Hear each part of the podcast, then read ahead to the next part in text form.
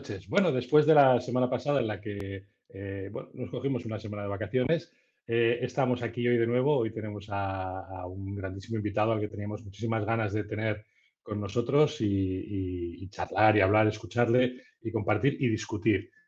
Eh, pero bueno, antes de nada vamos a empezar con nuestra clásica ronda. Alex, buenas noches, ¿qué tal estás? ¿Qué tal? ¿Cómo estamos? Fenomenal, ¿tú qué tal?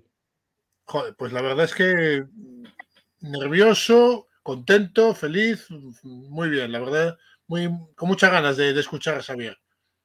Qué bien, qué bien, muy bien, estupendo. Moja, buenas noches, ¿qué tal desde La Rioja? Hola Carlos, hola Alex. Bueno, mejorando día a día y la verdad es que bastante nervioso lo que he dicho. Eh, estoy más nervioso que cuando recibí mi primer sueldo. Pensaba que ibas a decir que estabas más nervioso que cuando te, cuando te durmieron en el último, la última intervención quirúrgica. Uf, ya de tantas veces que entran en el quirófano, eso no me pone. Hoy sí que estoy nervioso de verdad. Bien. Juanma, buenas noches. Te has puesto una sudadera, tío. Estamos en noche de nervios todos, ¿eh? Nada, es que me había puesto así un poco en camiseta, pero no soy de Bilbao. Del lado cerca, pero no de Bilbao. Eso lo dejo para Sois vascos, pero sois vascos, macho. Alex, que tienes puesta la calefacción ahí en Coruña ya hace dos días. Pues, ¿Está lloviendo hoy? Si no llueve nunca. No. Qué suerte. Es un mito urbano. Aquí, aquí, en Palma yo estoy sudando como un pollo frito, macho. Esto es insufrible. Tengo ganas de volver por ahí por La Rioja porque. ¡Ay, Dios! bueno, pues. Mira, moja con sudadera y la chimenea y todo puesto tiene. Sí, es que moja es, de, es de otra clase. Es de otra clase. Pues nada, que tenemos todos muchas ganas de, compartir con, el gran Xavier Añúa, que creo que es eh, posiblemente el, tuitero, el tuitero baloncestero eh, más en boga en este momento. Así que sin más dilación, eh, Xavi, muy buenas noches. Hola, buenas noches. Yo sí que tengo ganas y también, bueno, nervioso ya, claro, a los 87 años. Pero muy interesante que haya temas siempre positivos que nos hagan avanzar por el baloncesto, no estancarnos. Y eso vosotros sois los mejores. vamos a por ello, ¿no?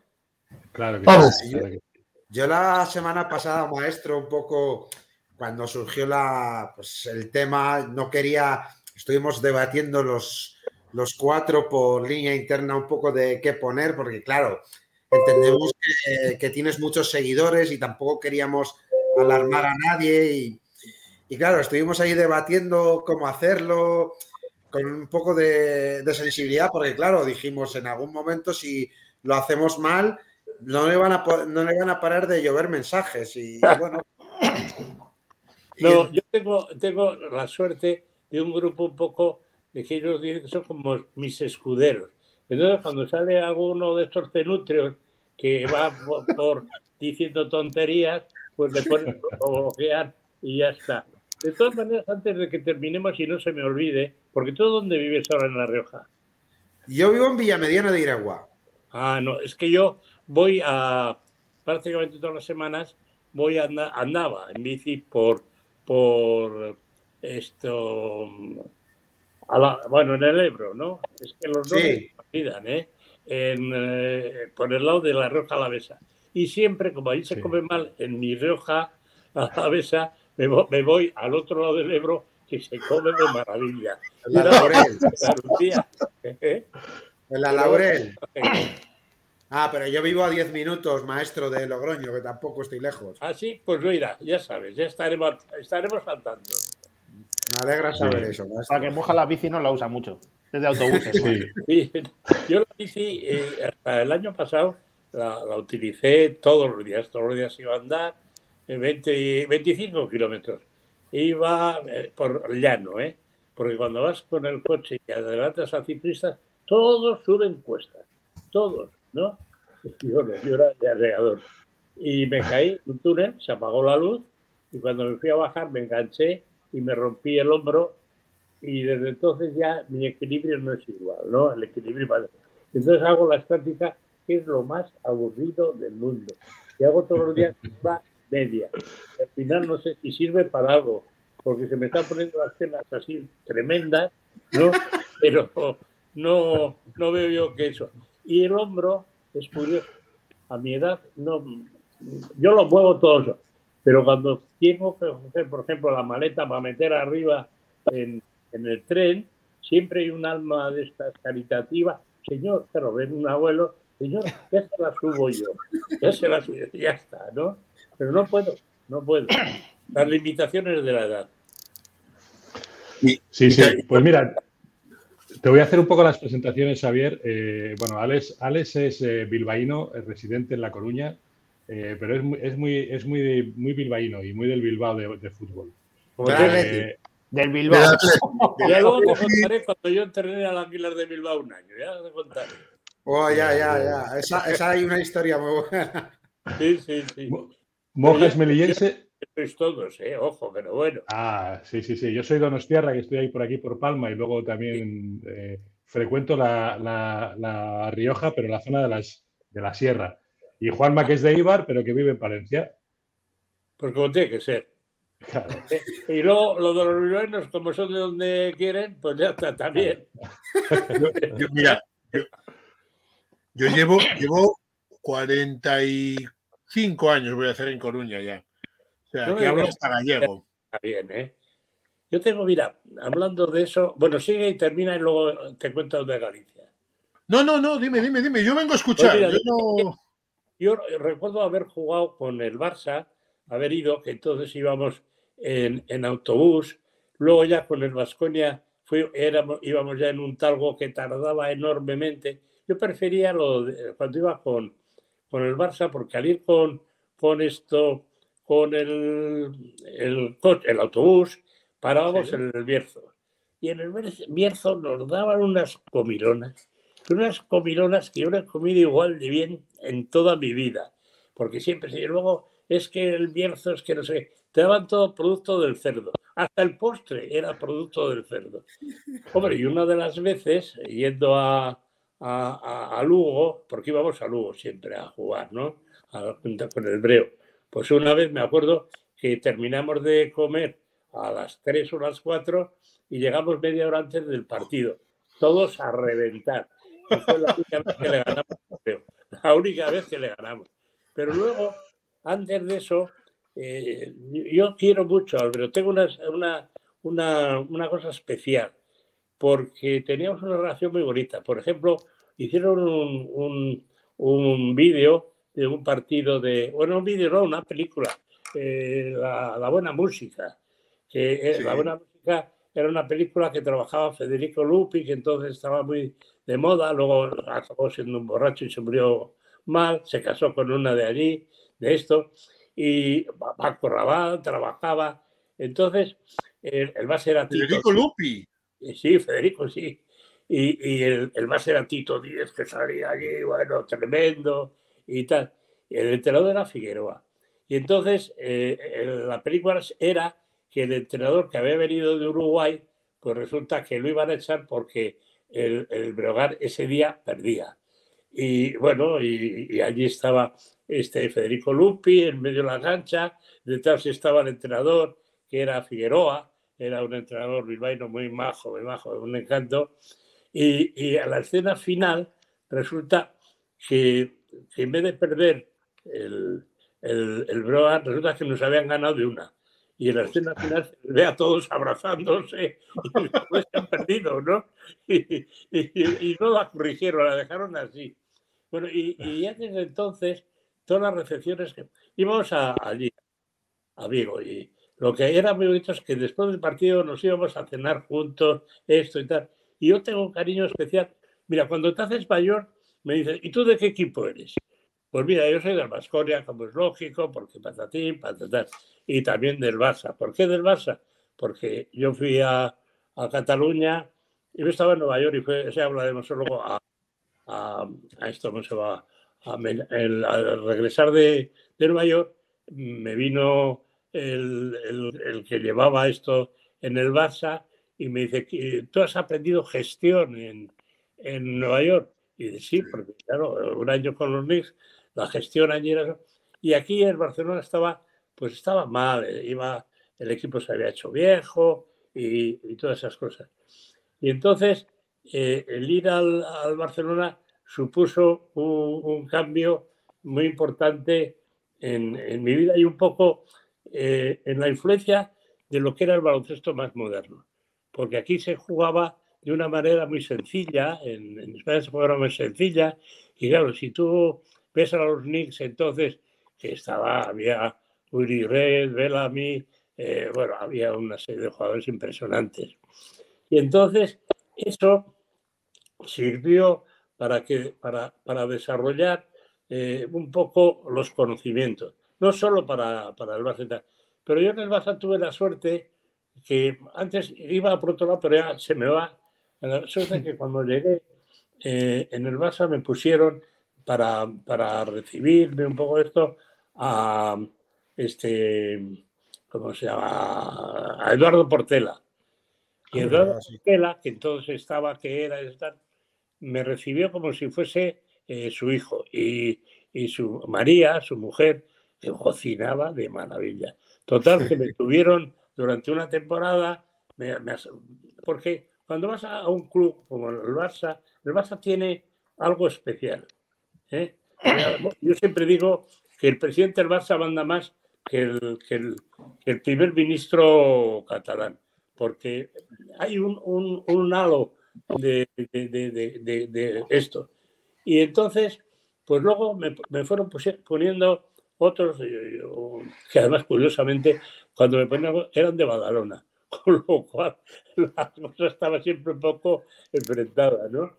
Me pusieron a Josep Miró, tal, y yo aprendí a integrarme en el Barça, en Cataluña, eso. Y entonces, a partir de ahí, claro, ¿cómo no voy a ser del Barça? Por de siempre, tengo vivienda allí, tengo todo.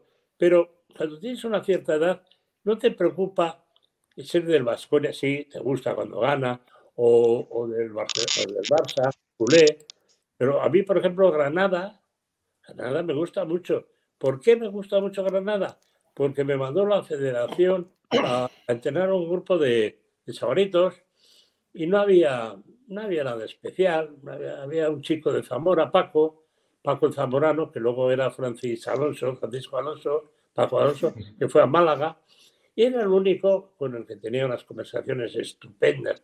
Eh, Paco el Zamorano, que se me quedó para siempre, y luego ha sido de Málaga, Málaga, y el hijo es una joya, ahora está en Bilbao. Bilbao, pues, jugador, sí. Pues eh, esta está eh, en Granada, estábamos haciendo un entrenamiento y estaba Epi el mayor. El la gente venía de vacaciones, Granada es precioso, y me, y me dice, oye Javi, yo tengo un hermano de 14 años que es la leche, es mejor que todos estos. Y dije, mañana aquí. Entonces, eh, eh, viene al día siguiente, se presenta el trabajo y ponemos un 5 a 5 para ver qué tal va, a ver cómo funcionaba. Iba todos los rebotes, defendía como un animal, se pegaba por todos los sitios. Cuando termina el entrenamiento le digo, oye, ¿tú qué pasa? ¿No tiras? O... Dice, no, me ha dicho mi hermano, el hermano Cachondo, me ha dicho que como eh, no defiendas y no rebotes, que yo no lo he hecho nunca, dice, no, eso, yo solo sé tirar. Bueno, Epi, al día, a, los, a la semana que terminó eso, fue ya para Barcelona y ahí empezó su carrera. En esas cosas, entonces, ¿cómo no vas a querer a Granada? Ahora suben y juegan bien. Joder, pues estupendo. El entrenador es de casa, todavía mejor, ¿no? Y como dice eso, pues eh, otros muchos sitios. O sea, que te haces de, bueno, el Obrador a mí me encanta, por ejemplo porque el entrenador lleva 12 años aproximadamente. Es decir, que hay un momento en que cuando gana uno, tú te pones alegre, porque aunque te gane a ti, tú estás pensando, ya cuando eres mayor, le tengo que alegrar a ese que me ha ganado, le tengo que alegrar, darle un abrazo y darle la enhorabuena, porque, porque sí, es más bonito y, ya te haces un amigo para siempre.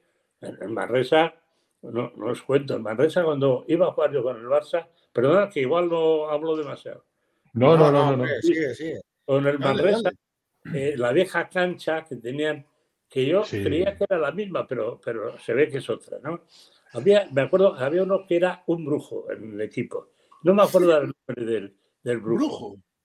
era un brujo, él, él era brujo, entonces venía a la cancha, bajaba por un puente, pasaba por debajo, hacía unas ceremonias, llegaba la... jugaba un huevo. Jugaba un huevo.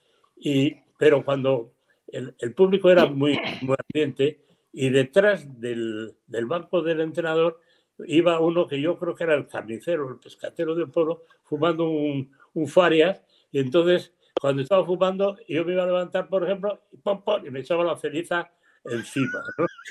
Y, todos, y, y todos decían, joder, Javi, pero protesta. Y dije, no, mira, protestar no hay que protestar. ¿No ves qué afición tiene? Están locos con el baloncesto. Así que no pasa. Y monté un partido de veteranos allí en el que fui a jugar yo. Y, y, di un clinic. Y le invité, le invité al, al tipo este de... Al brujo. esto. Y ese día termina, me da un abrazo y de ese día cuando alguien protestaba se levantaba, después de los partidos siguientes se levantaba, decía, al entrenador ni tocarlo. y, fijaros ahora qué, qué, maravilla tiene, además claro, Pedro Martínez es un, yo lo conocí mucho cuando estuve en Vitoria y hablaba con él, es un filósofo del baloncesto, es un hombre muy preparado, muy esto, porque en España tenemos seguramente los mejor, hoy los mejores entrenadores europeos. ¿eh? Y entonces, pues eh, Manresa ves un partido. Ahora, el Manresa Brogan, que no sé con quién veáis, bueno, ya sé, porque yo siempre, mm, como me pongo nervioso, pues eh, no veo el partido, lo grabo. Y cuando termina y dice el resultado, digo, ahora lo veo, ¿no? Y por ejemplo, es una maravilla, porque a mí juega el Real Madrid contra el Barça. Joder, si juegan 34 veces o 40 veces.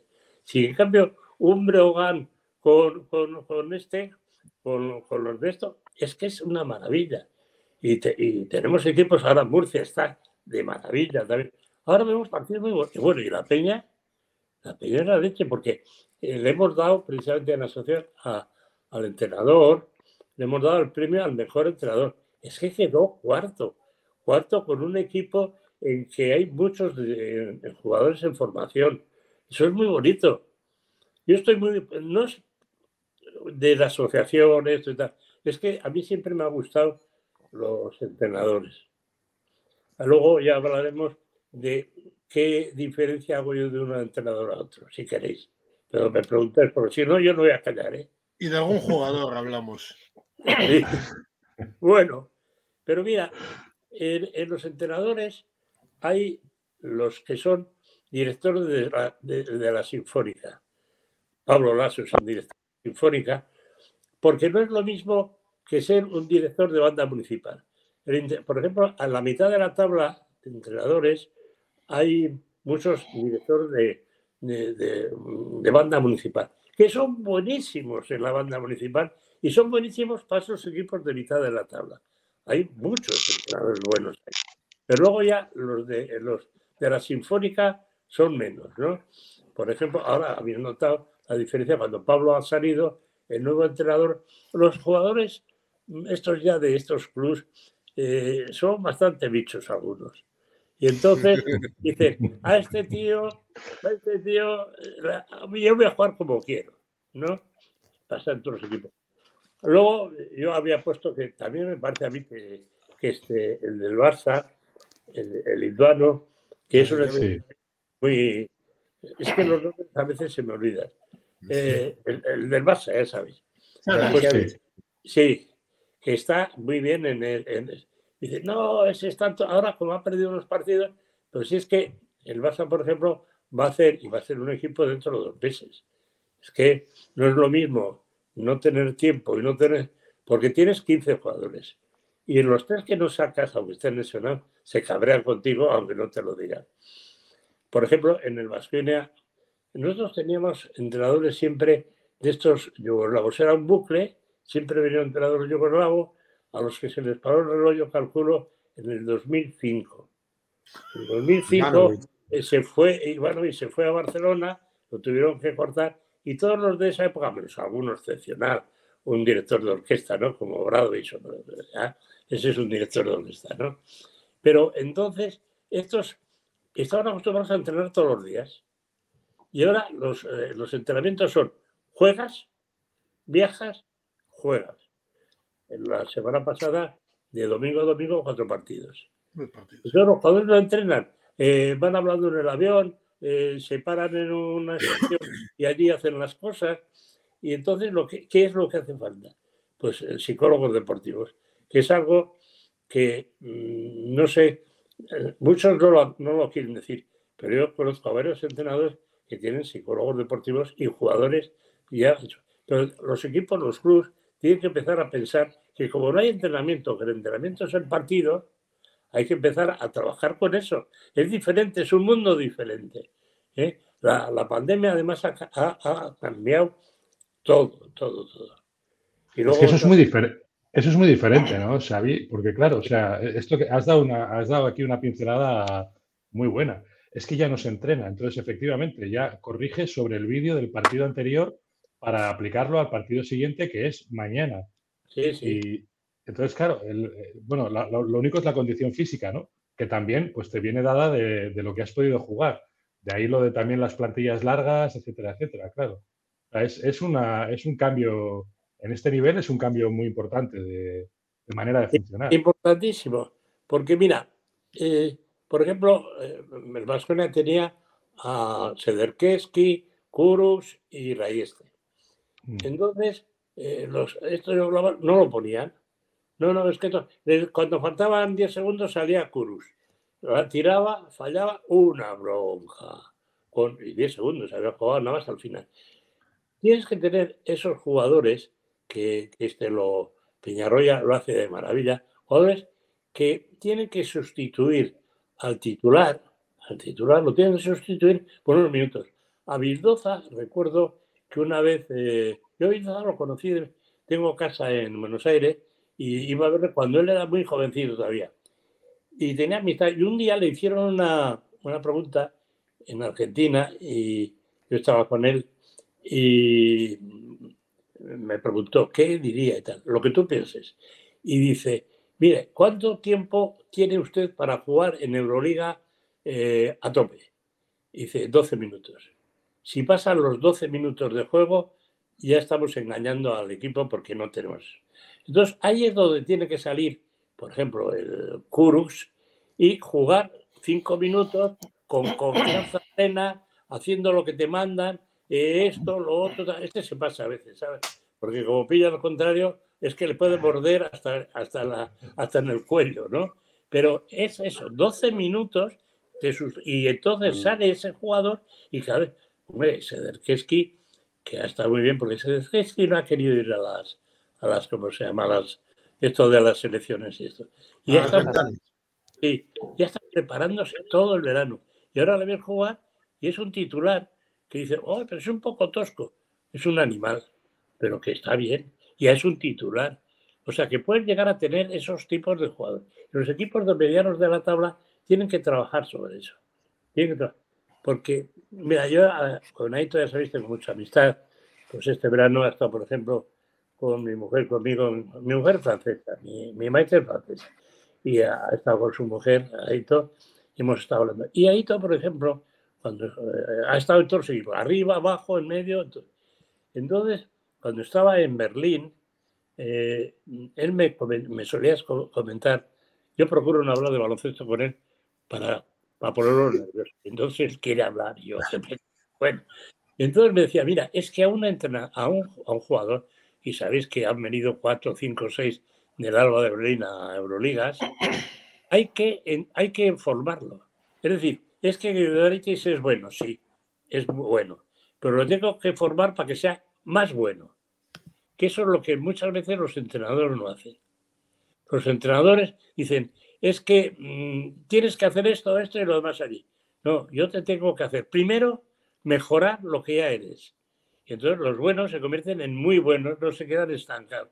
Y ese, ese tema de Aito le ha valido mucho de, durante el tiempo. Ahora, yo creo que tiene un problema porque el equipo pues es un equipito de, pan y melón y no sé qué pasará. Pero hasta ahora, hasta ahora ha estado empleando eso. Y hay otros jugadores que hacen esto. Por ejemplo, Moncho, de Madoiro, trabaja con los jugadores. Y luego, aparte de trabajar individualmente para mejorarlos, que siempre les salen buenos jugadores, lo que hace es trabajarles mucho la cabeza. Y como tiene una gracia tremenda y un conocimiento profundo, pues eh, eso. Entonces, esto ahora a los entrenadores les tenemos que trasladar que cuando eh, hablo los de élite, ¿eh? a los de mejorarlos, mejorarlos.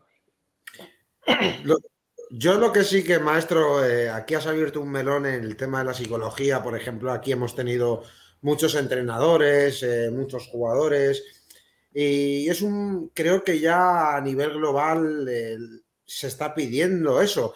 ¿Qué crees que tiene que pasar para que suceda ya que se incorpore al cuerpo técnico un psicólogo? Pues tiene que pasar que nos modernicemos. Porque cuando hablamos de entrenadores modernos, eh, hay mucha gente, los forofos, que eso de moderno, ¿qué es? Pues de moderno que evoluciona. Por ejemplo, eh, nosotros, eh, un grupo que tengo yo, que yo tengo la idea nada más. Luego como los ingenieros vienen a hacerla, ¿no? Por ejemplo, eh, este no fue idea mía, fue de otros, las, estadísticas. Las estadísticas hoy son hechas por matemáticos que hacen estadísticas avanzadas, que no tienen nada que ver la estadística avanzada con la estadística de antigua que se apuntaba, que no sé qué, Y luego estamos con la robótica, ¿eh? la inteligencia artificial y la robótica.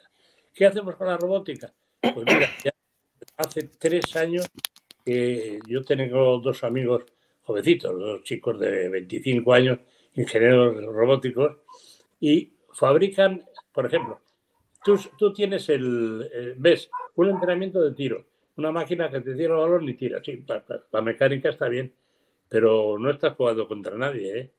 Entonces, hay que fabricar, por ejemplo, yo voy a defender a Yul, pues tenemos que fabricar un Yul y con los, con, los en el staff técnico fabrican un Joule, todo, todo, todo exacto. Es que lo sacan exacto y, lo conviertes ya en, una, una, ficción. O sea, es, no es Joule, es una ficción de Joule y tal.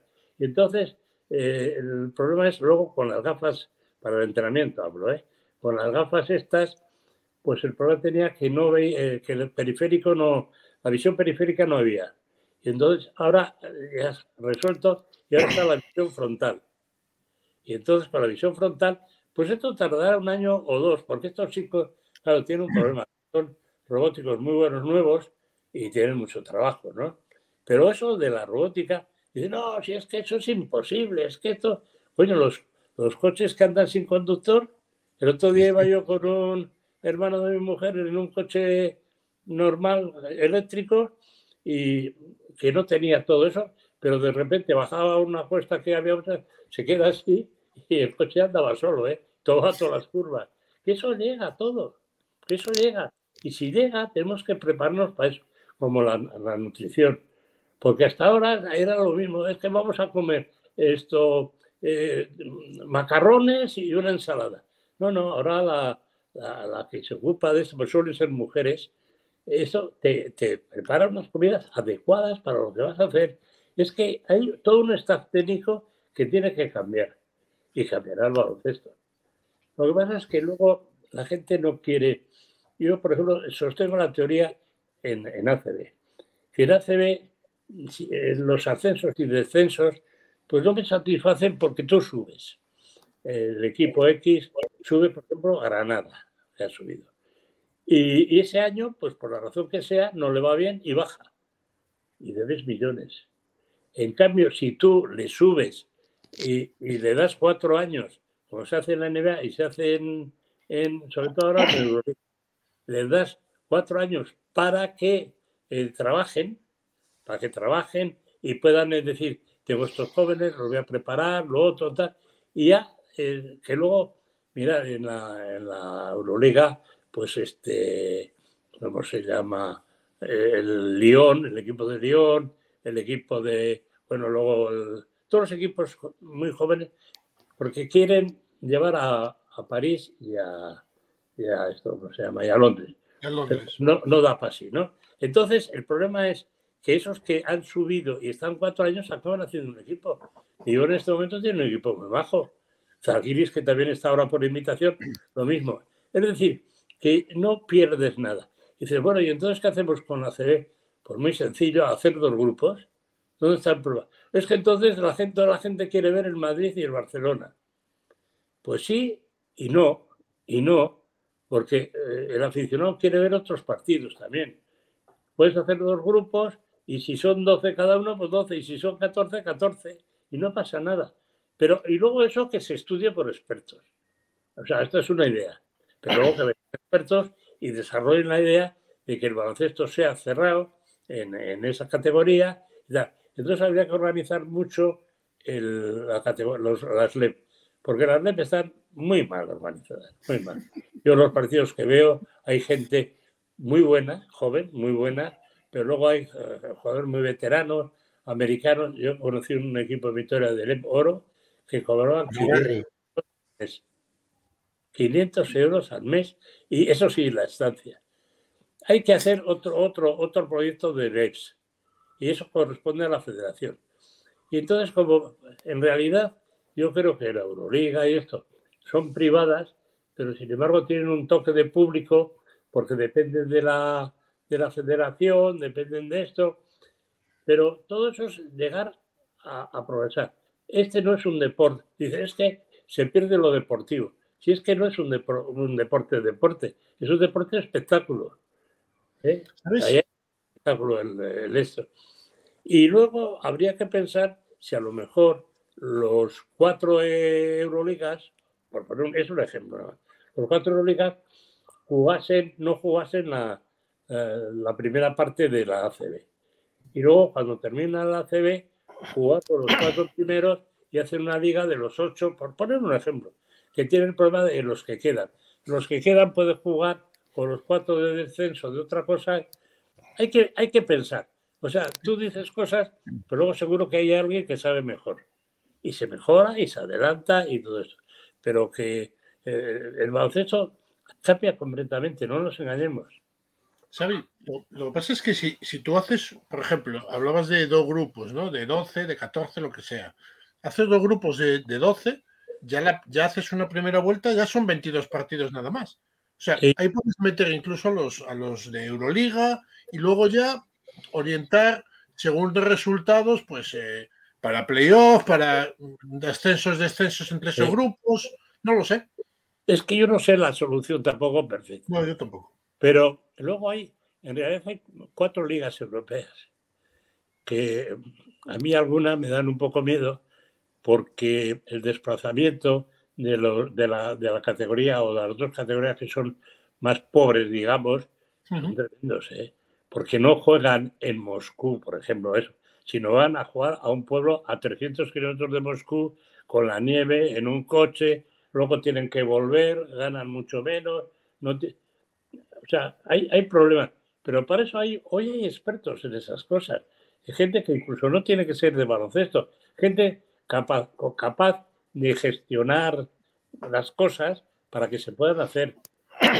Que nosotros podemos tener una idea, y luego resulta que te viene otro con una mejor. A mí en el Twitter hay una cosa que me, encanta, que muchas veces hay gente que contesta y digo, joder, si lo que dice es mucho mejor que lo que yo pensaba. Entonces, eh, hay, que, hay que ir un poco a, eso, pero hay muchos entrenadores. Incluso hay muchos entrenadores de jóvenes, de niños, que son ingenieros y, y estas cosas, ¿no? Porque ahora estamos un poco como el entrenador, como maestro de valores. Porque claro, resulta que van los papás a ver jugar al niño de 8 o 10 años, de 8 o 10 años, y yo he visto en fútbol, no esto porque tengo un nieto que, que al fútbol, eh, que van y lo que hacen es llevar un, un agente para el niño de 8 o 10 años. Sí, sí. Y luego, como en clase, en esa clase, el, el deporte de un niño pequeño el deporte es una asignatura importantísima de vida, porque aprendes a muchas cosas. Eso y el aprender a estudiar, que eso los maestros ya lo hacen muy bien, porque no es estudiar, hay, que enseñar a aprender a estudiar. Y entonces, cuando tienes esos niños de 8 o 10 años, pues hay dos gorditos y uno que tiene una deficiencia mental, juegan igual, tienes que jugar igual, para que haya igualdad, para que haya igualdad. Y luego, incluso, cuando hablamos de esos valores, yo suelo andar en bicicleta por un sitio que es una, una, escuela, digamos, eh, pública, muchísimos eh, alumnos y sobre todo mucho, mucho deporte. Y hay una cosa, las, las, las andereños, las profesoras, le sacan a pasear a los niños pequeñitos, van a todos, vamos, con una cuerda cogida. Hay un negro, un amarillo, un azul marino, de todos los colorines y, luego hay uno, uno de Victoria. Y van, todos contentísimos jugando, uno gordito, el otro, cuando hay uno que tiene una deficiencia, bueno, lo quieren todos y tal. Entonces, eso es lo principal. Que luego el chico juega un poco mejor, pues bueno, pues estupendo, pero que no le va. Yo he visto a padres en fútbol, digo, porque baloncesto no. Eh, he visto a padres que insultaban a sus hijos, que eres un inútil. ¿Eh? Pero es que. Y luego, cuando ya tiene una cierta edad, yo tengo un primo que es, que es agente, Igor Crespo, y que es un agente que tiene a Miroti, Sabrines y todo eso. Y entonces me acuerdo que eh, la acompañé un día a Logroño, porque había un chico alto, tal, y no sé qué, que venía, venía, era báltico y le dice al padre, dice, oye, mira, eh, este chico es muy joven, me gustaría tenerlo, lo vamos a cuidar, preparar, ir al colegio y, y eso lo oí yo, esta vez, y dice, ¿y a mí cuánto me van a pagar? Y digo, pues mire, nada, nos vamos, ¿no?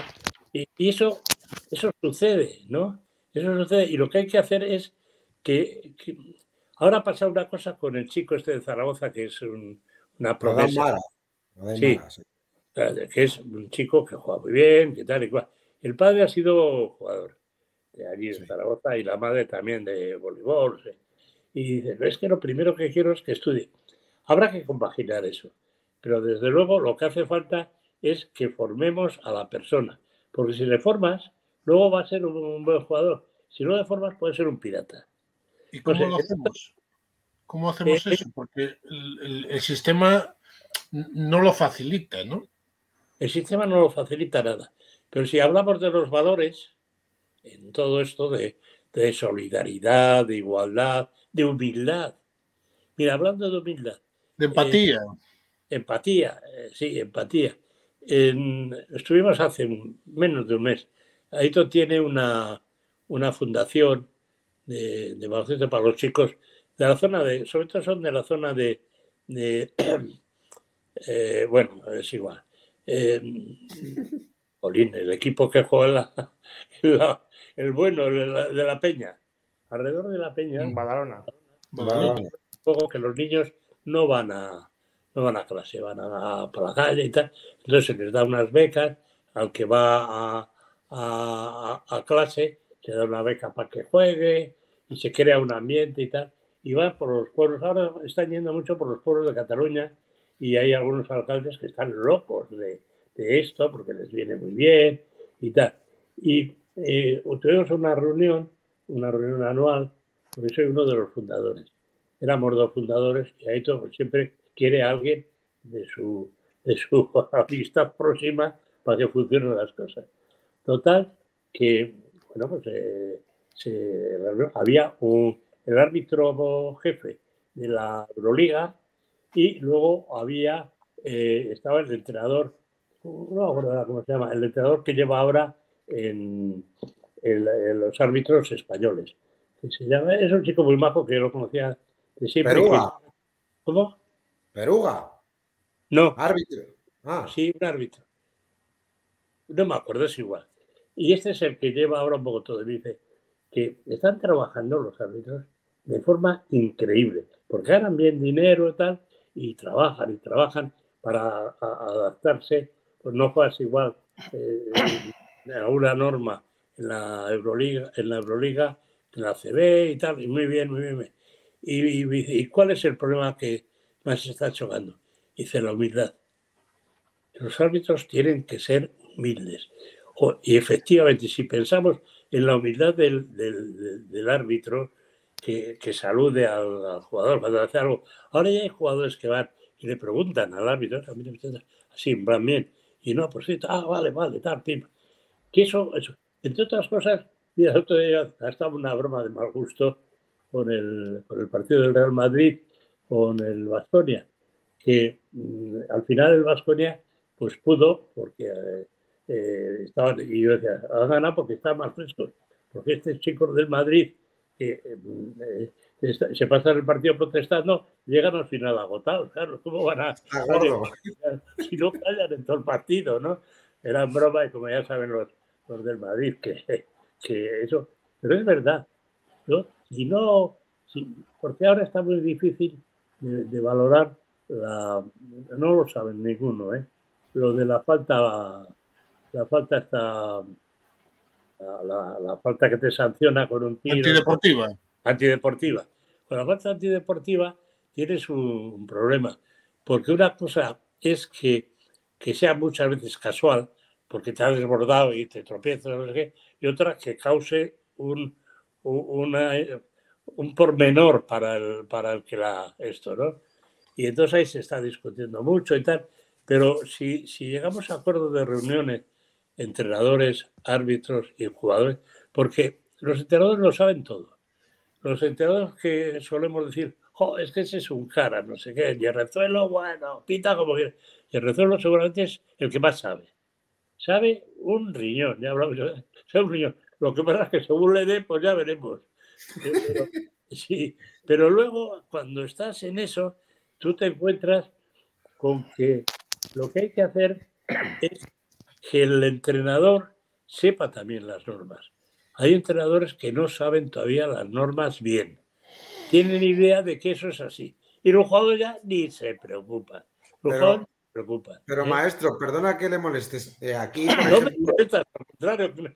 no, no, pero este tema que comentas, nosotros aquí tuvimos a Roberto Blanco, el entrenador de Cáceres, y le hicimos la pregunta de, oye, la federación os os da un curso, van algunos árbitros y dijo que nada, que les mandaban por, por email las normas y, a correr. Entonces, creo que aquí desde los organizadores un poco es hacer autocrítica, ¿no crees? Sí, hay que, hay que pensar un poco en el baloncesto como deporte espectáculo y que tienes que tener, mira, yo veo, hay jugadores que, que no protestan, que no dicen nada. El otro me fijaba en DEC, el argentino. Ah, me recuerda a Buster Keaton, porque es que ni se ríe para nada. Es que es eso. Y le pitaban algo, miraba la ventana, iba donde el árbitro y el árbitro, ah, vale, vale, vale. Joder, y 19 puntos. Y la gente dice, joder, qué bien con ese tío, ¿no? Luego va el otro que siempre protesta y qué tal. Eh, eh, en todos los equipos de ACB no hay tío que se calle. Y no conocen el reglamento. ¿eh? Entonces, ¿cómo hacerlo? Pues avanzando todos entre todos. Sobre todo, hay que trabajar sobre los valores. Y a partir de ahí, los niños, los niños es que son dos baloncestos. El niño, los niños en formación necesitan mejores profesores que nadie. O sea, profesores que nos enseñen a ser buena gente. ¿eh? A ser buena gente.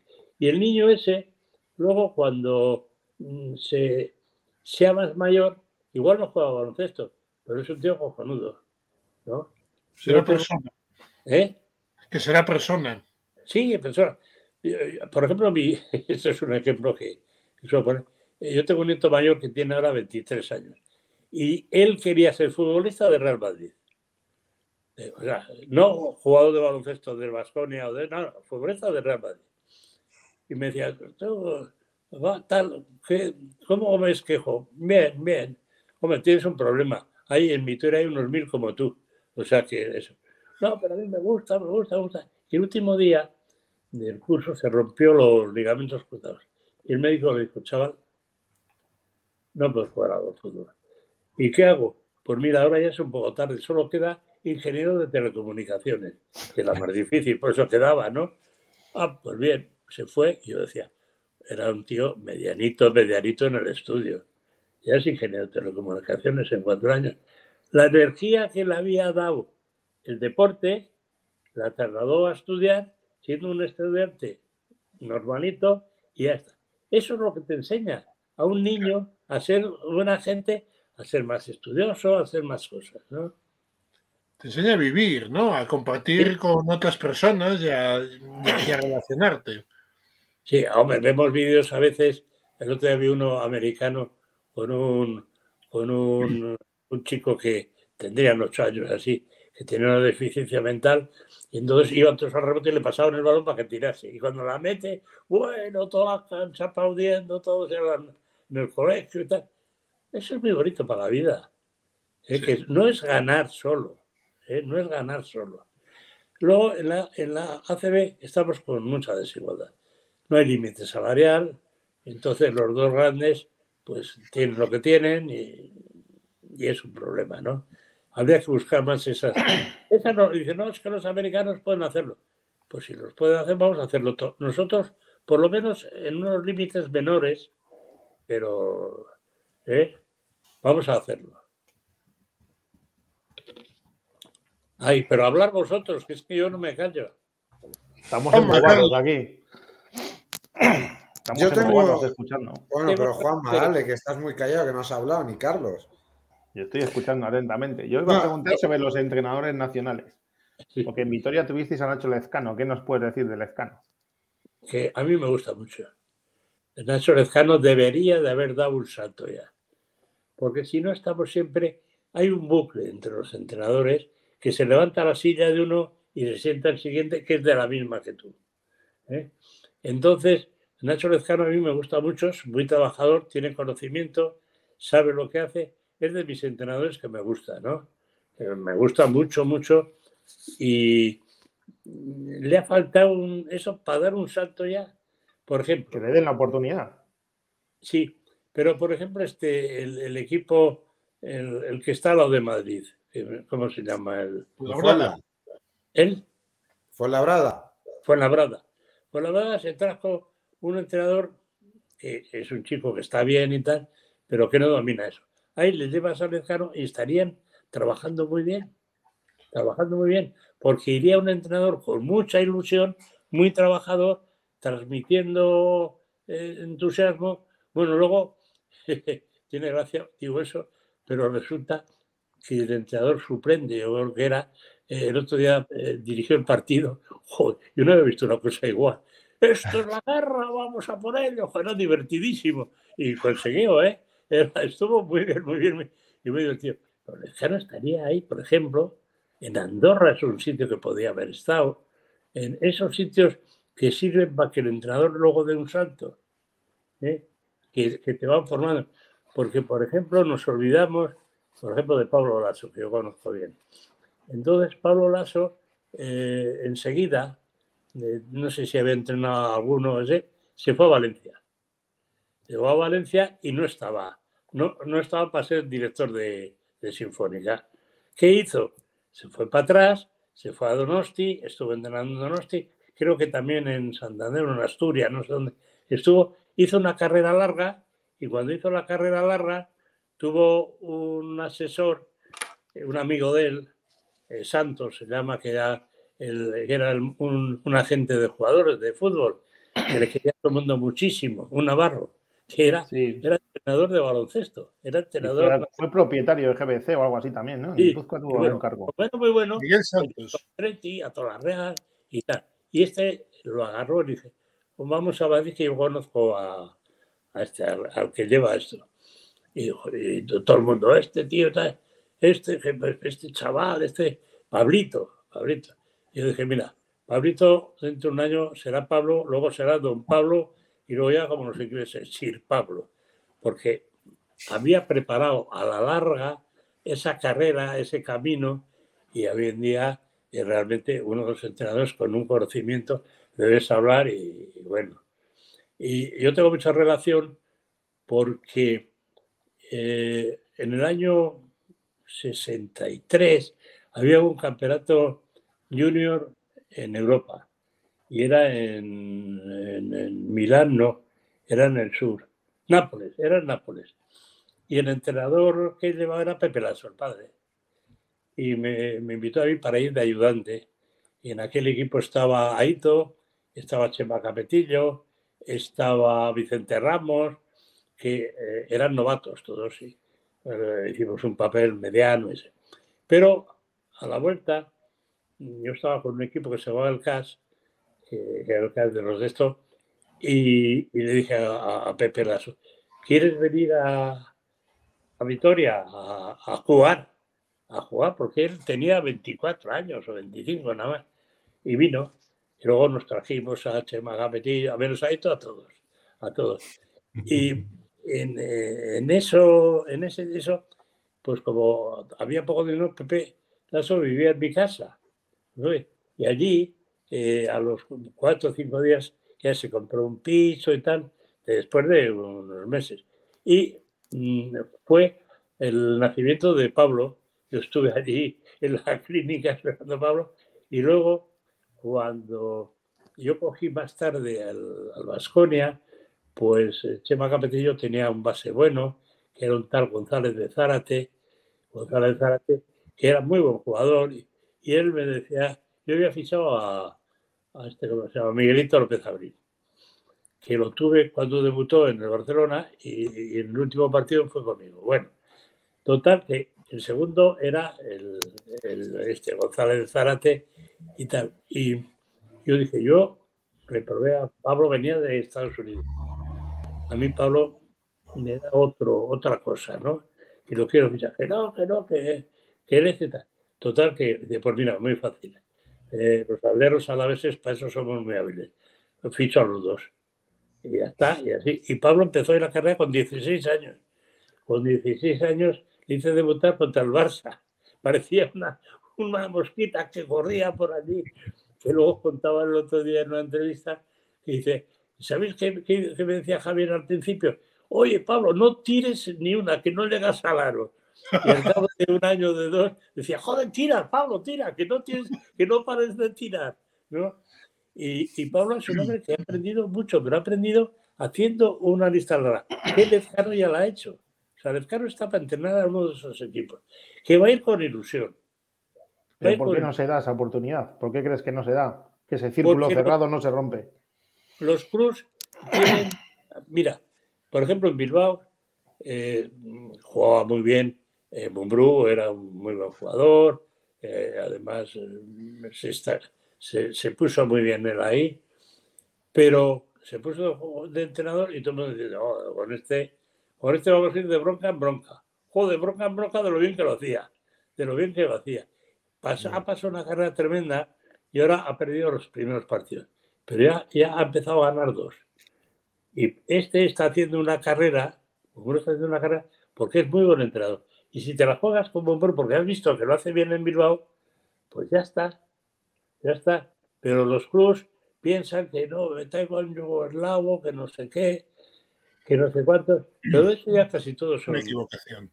Es una equivocación. Hay que ir a por uno que tenga ganas y que sepa que ha hecho lo necesario. Sí, pero mira, mira, mira perdona, perdona, Moja. mira, el caso, mira, el caso, de Zaragoza, que ficha a Schiller, creo que es el austríaco este, lo echa y automáticamente volvemos a la rueda. Ya fichamos a Porfi, que es un pedazo entrenador. Pero es muy bueno y más raro que un burro verde. sí, sí.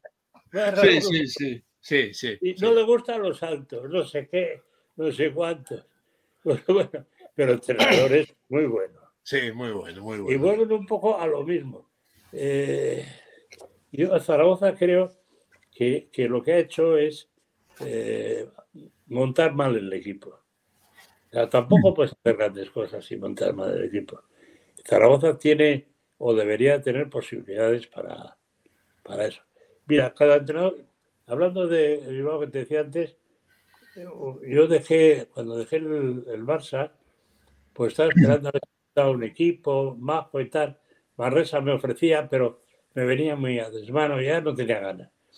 Y me llamó Paco Díez, que era el, el que llevaba todo de, esto, me dice, oye, tengo un equipo en la vida que estamos en tercera división. Y resulta que un equipo de Bilbao de primera, no me acuerdo cómo se llama, se ha retirado y nos han invitado a jugar nosotros. Y digo, bueno, ¿y qué jugadores tenemos? Dice, pues mira, nada, no, pues nada, pues los de tercera división. Y digo yo, joder, pues mira, ¿por qué no le llamamos a Juanjo? Juanjo era un entrenador, había sido jugador internacional, y era un, era un entrenador, y se fue jesuita a Durango. Porque ha sido jesuita a Durango y estaba todo el día entrenando, vamos. cogía el reloj, el, el rosario, iba haciendo así, y lo que hacía era entonces le llamo, oye, Juanjo, ¿tienes algún jugador? te mando cinco chavales mañana. Me mandó cinco chavales pues, de 17 años, así, y empezamos a jugar y todo el mundo decía, no ganaréis un todo partido. Bueno, pero haremos lo que nos gusta. Y jugábamos, teníamos 12 jugadores. Y jugábamos a presión a todo el campo, de principio al final. O sea, como no podíamos hacer otra cosa, porque el equipo era muy jovencito, los chavales eran tremendos. Y gritábamos a Portu, a romper. La palabra romper, a Portu, a Portu. Bueno, terminábamos con tres. Habían expulsado a nueve de faltas. Y al final ganamos seis o siete partidos, ¿eh? O sea, me acuerdo que perdimos con el, ya cuando defenderíamos, que perdimos con el Vasconia 31-30. No había manera de meter una canasta de los leñazos. Un entrenador puede hacer cosas, si, si no tiene eh, pues puede hacer otras. ¿eh? Pero tienes que pasar bien. Yo de Bilbao tengo un recuerdo muy bonito siempre. Por eso digo que cuando veo un partido, pues como resulta que soy forofo de por lo menos ocho, pues ya está, ¿no? ¿Eh? Mira, al que tienes encima le pasa lo mismo que a ti, a Carlos. Yo soy de, yo soy de todos los equipos, eh, Javi. Yo, a mí, todos me... Sí. A mí me gusta el baloncesto y entonces todos me caen bien. Todos ¿Qué gana que tú más quieres? Pues encantado. Si pierde, pues no me llevo un disgusto, porque el otro se ha llevado una alegría, ¿no? Yo aprendí mucho el año en, Nueva York con los Knicks. Ahí te iba a preguntar yo. Sí.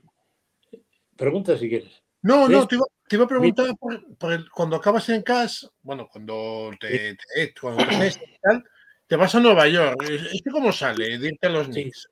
Yo salí, mira, yo salí en, el casa, hicimos, el primer año quedamos de ascenso los cuartos o algo así, que era mucho, vamos, a subir. Pero luego el, el, director de ciclismo, Langarica, tenía un amigo que le decía que, eh, que ese amigo era el mejor y que me echasen a mí. Bueno, pues me cortaron y entonces lo que tienes que hacer en esa situación es no ponerte mm, así mal, ¿no? Y dije, pues igual puedo aprender más, me voy a los Knicks. Y entonces salí, eh, recuerdo que busqué un hotel, el más barato que había en Nueva York. Era horrendo, era horrendo. Yo no podía ni dormir. Pero abajo había una orquesta de, de mambo del famoso que tocaba eh, el mambo y tal. Y yo bajaba y pasaba la noche porque no podía dormir. había de todo, había todos los bichos por ahí. Y a los tres o cuatro días vino Johnny Mathis, que es un americano que yo había tenido en, en esto, en, Victoria, y me entra allí, era sureño, el negrito sureño que en aquella época eran menos, poco menos que esclavos, ¿no? Y me dice, Javier, tú no puedes vivir aquí. Y digo, joder, si este me lo dice, y dice, voy a hablar con los Knicks. Y fue a hablar con los Knicks, que hay un entrenador que viene tal y cual y me mandaron un entrenador ayudante y todo, pues yo esto y tal, vengo aquí a aprender. Muy bien, pero aprender todo el año. Ah, muy bien, muy bien. Y dice, espere un momento, se fue a donde entrenador y me trajo un libro así de todos los esquemas y todo lo que trabajaba entero.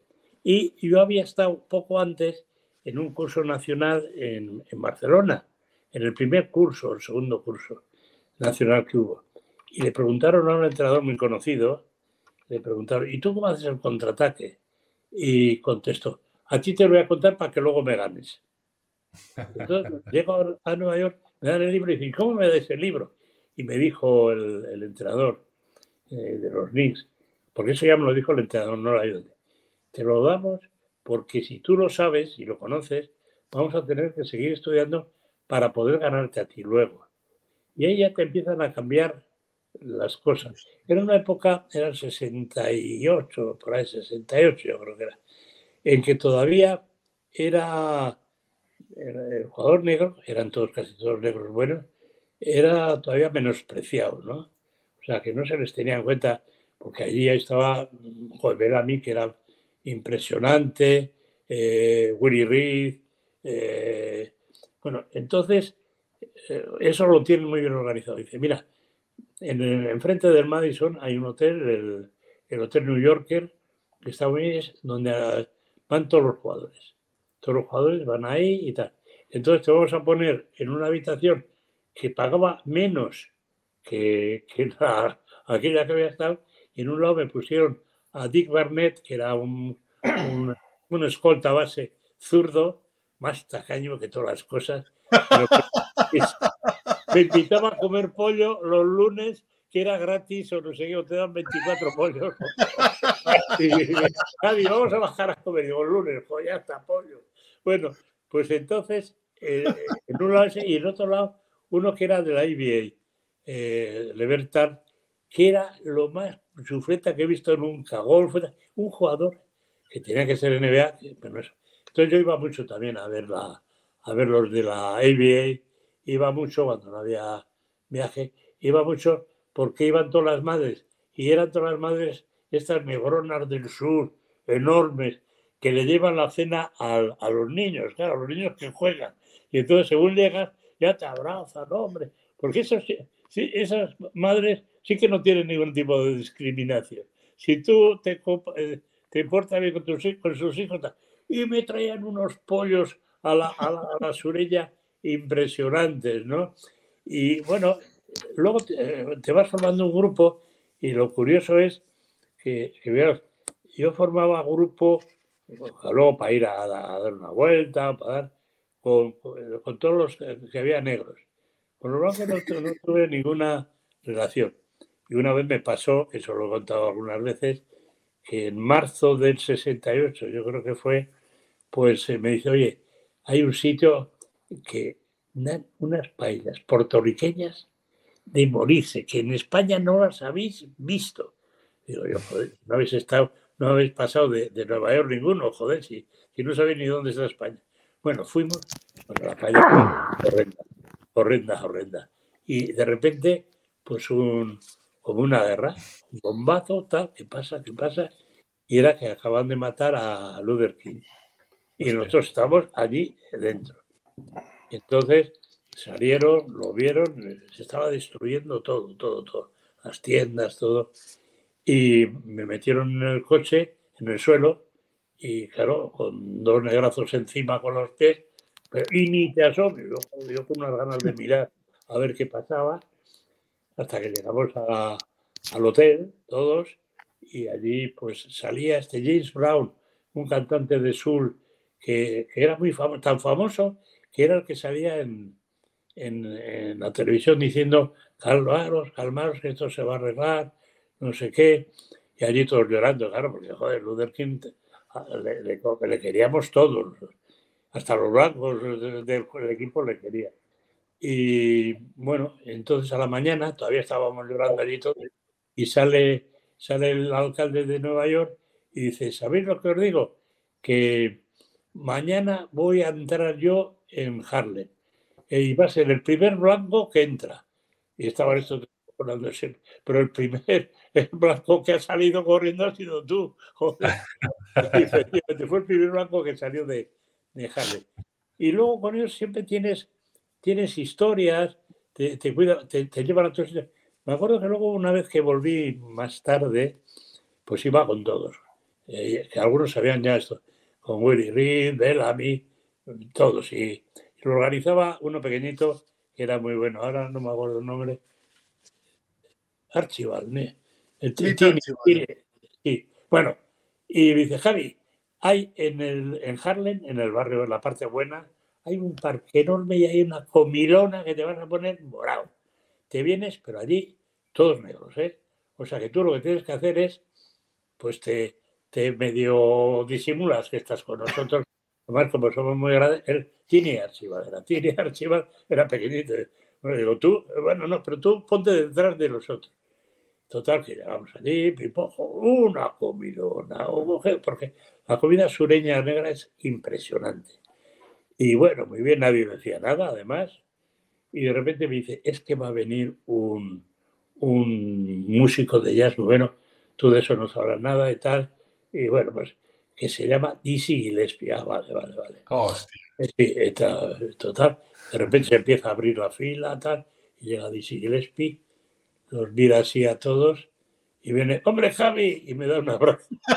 Porque dos, dos veces seguidas en el verano había estado en esto y mi mujer le, llevó de, le llevaba de, para conocer todo, y dice que era un cachondo de mucho cuidado y, entonces pues me, conocía a mí, yo iba de, de grupi con, con, con, mi maite, con, con Dizzy, y entonces está, y luego ¿sabes? se marcha. Pues me miró entonces, pero, pero, ¿tú conoces a Dizzy? Joder, ya has visto tú qué abrazos me ha dado, ahora hay fotos, ¿no? ¿Qué abrazos me ha dado? Pero bueno, pues, son cosas que te pasan cuando vives mucho, que te pasan divertidas, ¿no? Te pasan, con la música me han pasado muchas. No sé si alguna vez, ya lo habéis leído, ya lo he contado, que se contrató en el Festival de Jazz a, este, a Chuck Berry. Chuck Berry era uno de los creadores de, del rock y tal, un, mercenario, no mercenario, un carcelario era. Total, que eh, yo iba en bicicleta, estaba mucho más gordo que ahora, un, ciclista de 100 kilos con camiseta de verano y tal, haces un poco ridículo. Si te paras, estaba en el hotel de Vitoria, en el mejor hotel que da un parque precioso y tal, pues estaba la oficina de, del festival, ¿no?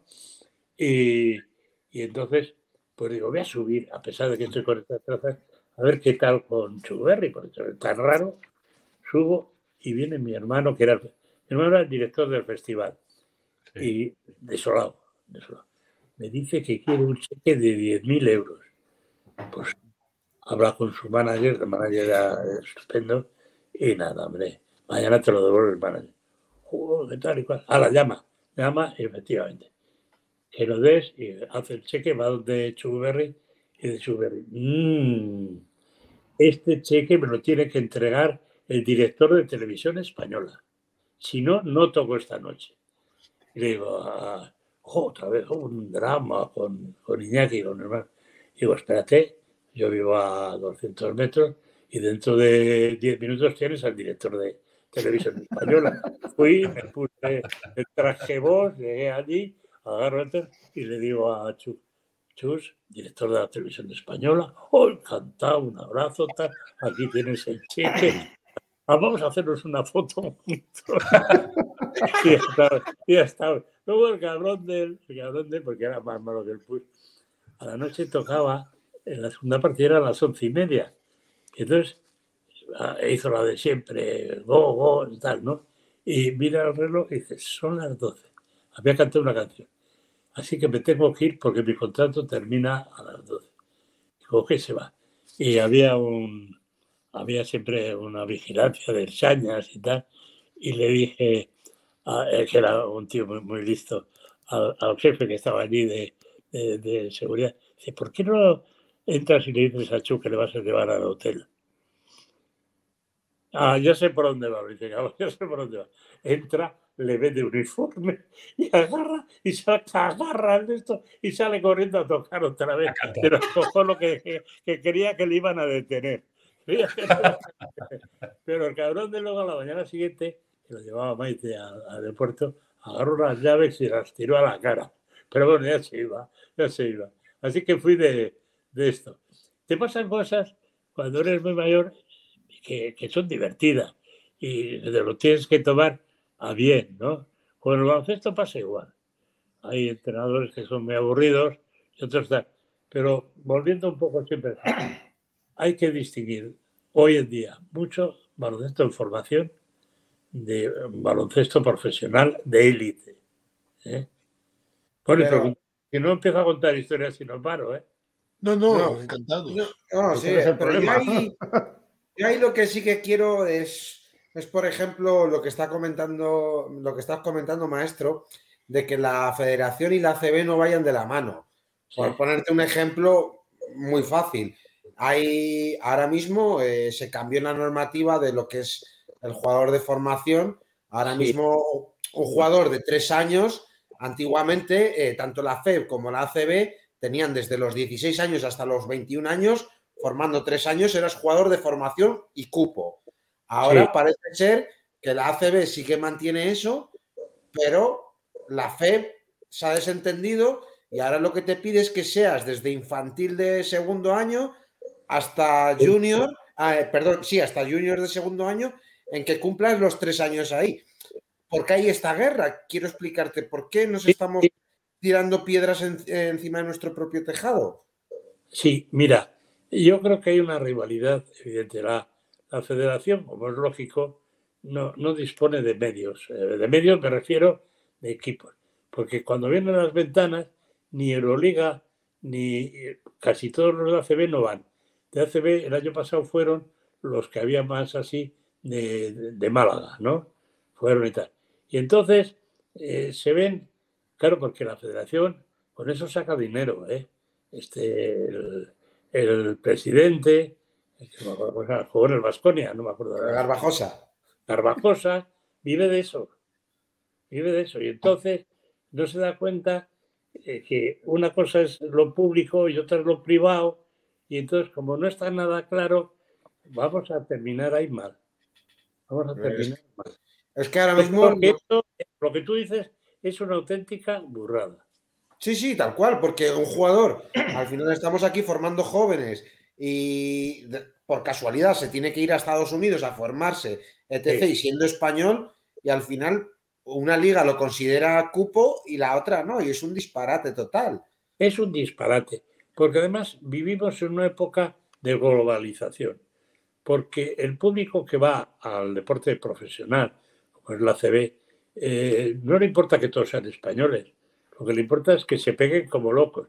Ahora ha vuelto al Vasconia el Pi Henry, este que tenía una que, que todos dicen que es que, claro, fue un equipo que los dos titulares ahora tienen a, dos muy buenos, a Calates y a otro muy bueno. Pues no jugaba casi. Y entonces yo siempre decía que se cortó las melenas y como Sansón perdió. Bueno, pues este disfrutaba mucho, disfrutaba mucho y tal. Y ahora ha venido y creo que habrá venido por, bastante menos dinero que lo que tenía, pero yo soy muy feliz ahí, lo voy a pasar muy bien. No es, no es muy habitual eso. Pero luego hay jugadores que vienen muy jóvenes aquí. Por ejemplo, el otro día hablaba con, con Tadas habla castellano como el patrón de Vitoria, Celedón, lo habla igual ya. Habla, lleva ocho años aquí, ocho años de formación. Kurus lleva siete años y Rayeste lleva seis años. Son jugadores que se han formado aquí. Que, que resulta que podíamos formar más nosotros, claro que sí. Pero entonces lo que no puede ser es que el jugador, ese joven español, cobre más que uno bueno que viene de fuera porque cobran más que uno para, para los cupos. Entonces el jugador español lo que tenemos que hacer es trabajar con él. Trabajar, trabajar, trabajar para que tenga acceso. Porque luego de repente hay un buen entrenador, como ha pasado en Valencia con, con este, con el entrenador, y este Pradilla, ¿cómo se llama? Jaime Pradilla, sí. Pradilla. Ha resultado que le han hecho jugar y es buenísimo, coño, si están, esos jugadores están. Y luego hay otros dos más en Valencia que son buenos y son españoles. Millán. Sí, exactamente. Y entonces lo que hay que hacer es trabajar con ellos, lo que decía Hito. No, no, no ponerlos y que hagan esto, sino que trabajes para mejorarlo. Para mejorarlo. Porque mira, en, el Alba es un ayudante de Hito, pero está haciendo igual. Es seguir esa filosofía. Y tenemos, y entonces, quitarnos de clubes, que, que firmen todos los que quieran. Pero vamos a ocuparnos de los jugadores españoles. Porque resulta, hoy, hoy, te, hoy te vas a por un Brizuela, por ejemplo, y te van a pedir mucho dinero. Brizuela es muy buen jugador, muy buen jugador. Pero si tienes que pagar el doble por otro americano que traes que es parecido a él, pues los clubes miran mucho el dinero, ¿eh? Que andan muy justos. Yo soy muy loco de que jueguen todos los españoles, pero formándolos de verdad y haciéndolos jugar. Porque si a a Kurus, que no es ni grande ni nada, es normal, ¿no? Resulta que juega, ¿por qué no va a jugar un español que no sea tan grande? No lo tenemos grandes, pero sí podemos tener eh, jugadores que rindan, ¿no? Tenemos, lo que pasa es que yo, yo creo que tenemos un problema, ¿no? El, cuando pasan de ese, el último año de, de juvenil, que es lo que es ahora, ¿no? Al, al año senior, ese salto. Hay un agujero, hay un agujero. Claro. Ah, porque en el fútbol en el fútbol sí que hay una cosa buena, que es el tercer año de junior, y nosotros.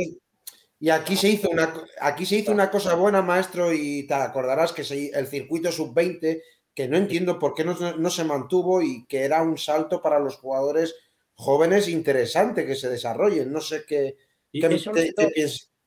Mira, la federación, estando yo en el Barça, sería en el año 70, sería 70, 70 71. Ahí no sé, porque en 71 inauguramos el Palau y yo no sé si esto fue en el Palau antiguo, en el 70 sería.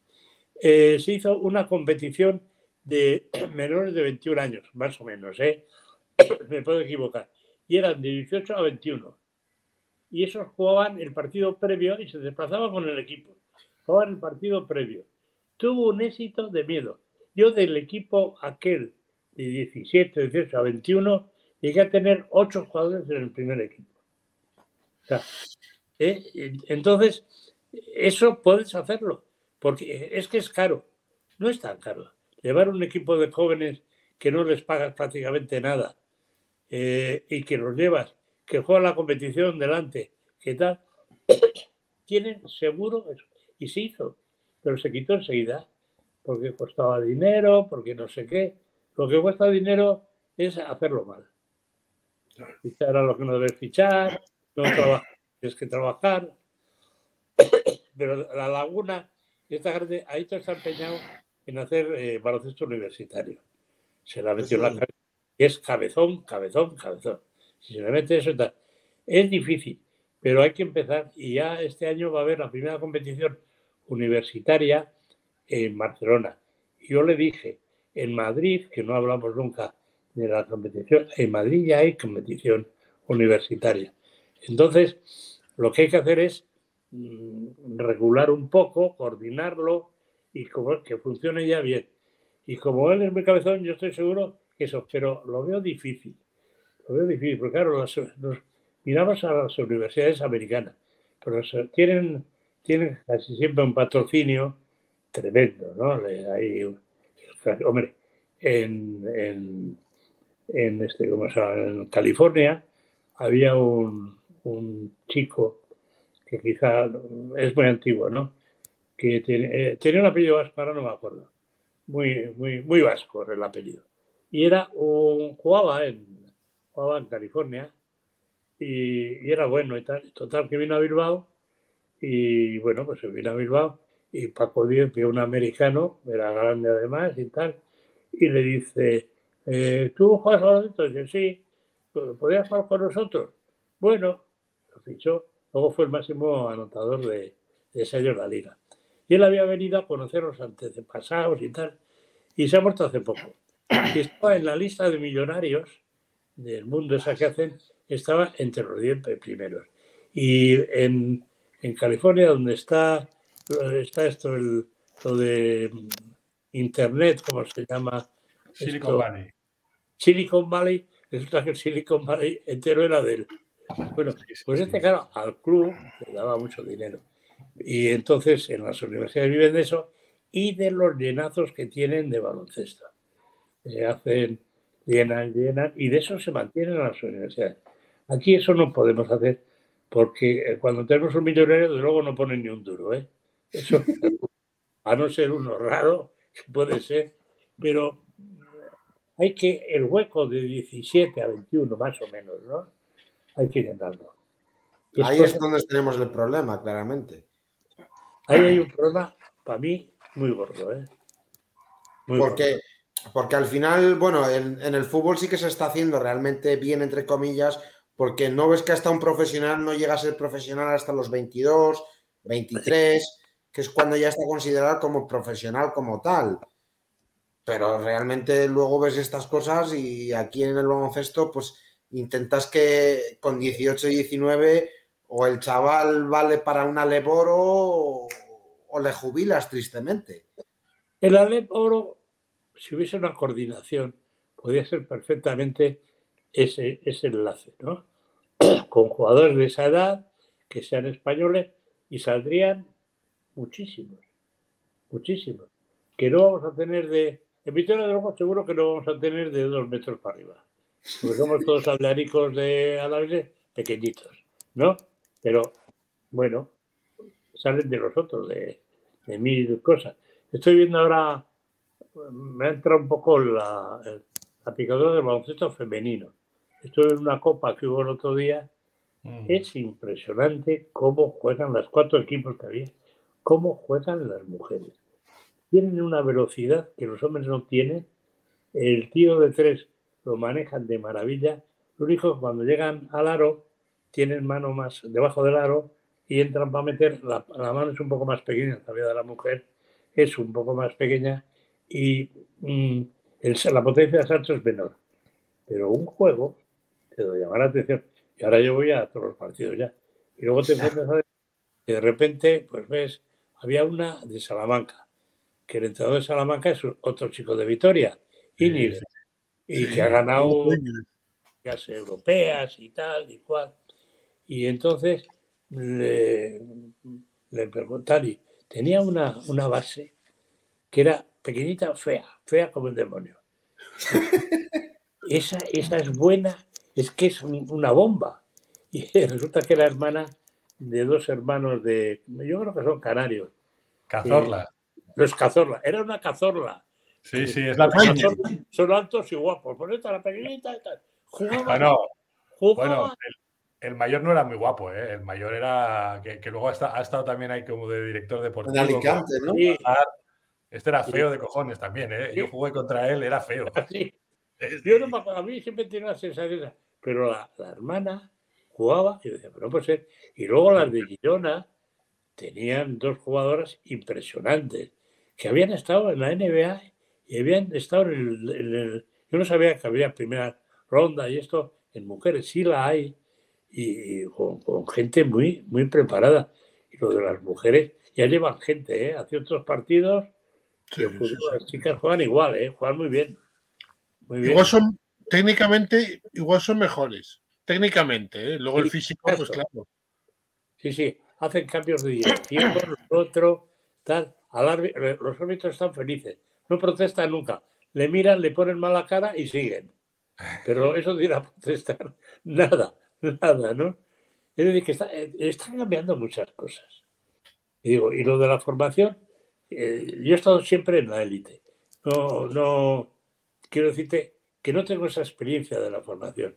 Y tuve una experiencia que luego me arrepentí. Cuando de, de Nueva York, eh, yo tengo un hermano pequeño que llevo 20 años y me dice, oye, eh, vamos a jugar el campeonato de España de minibásquet.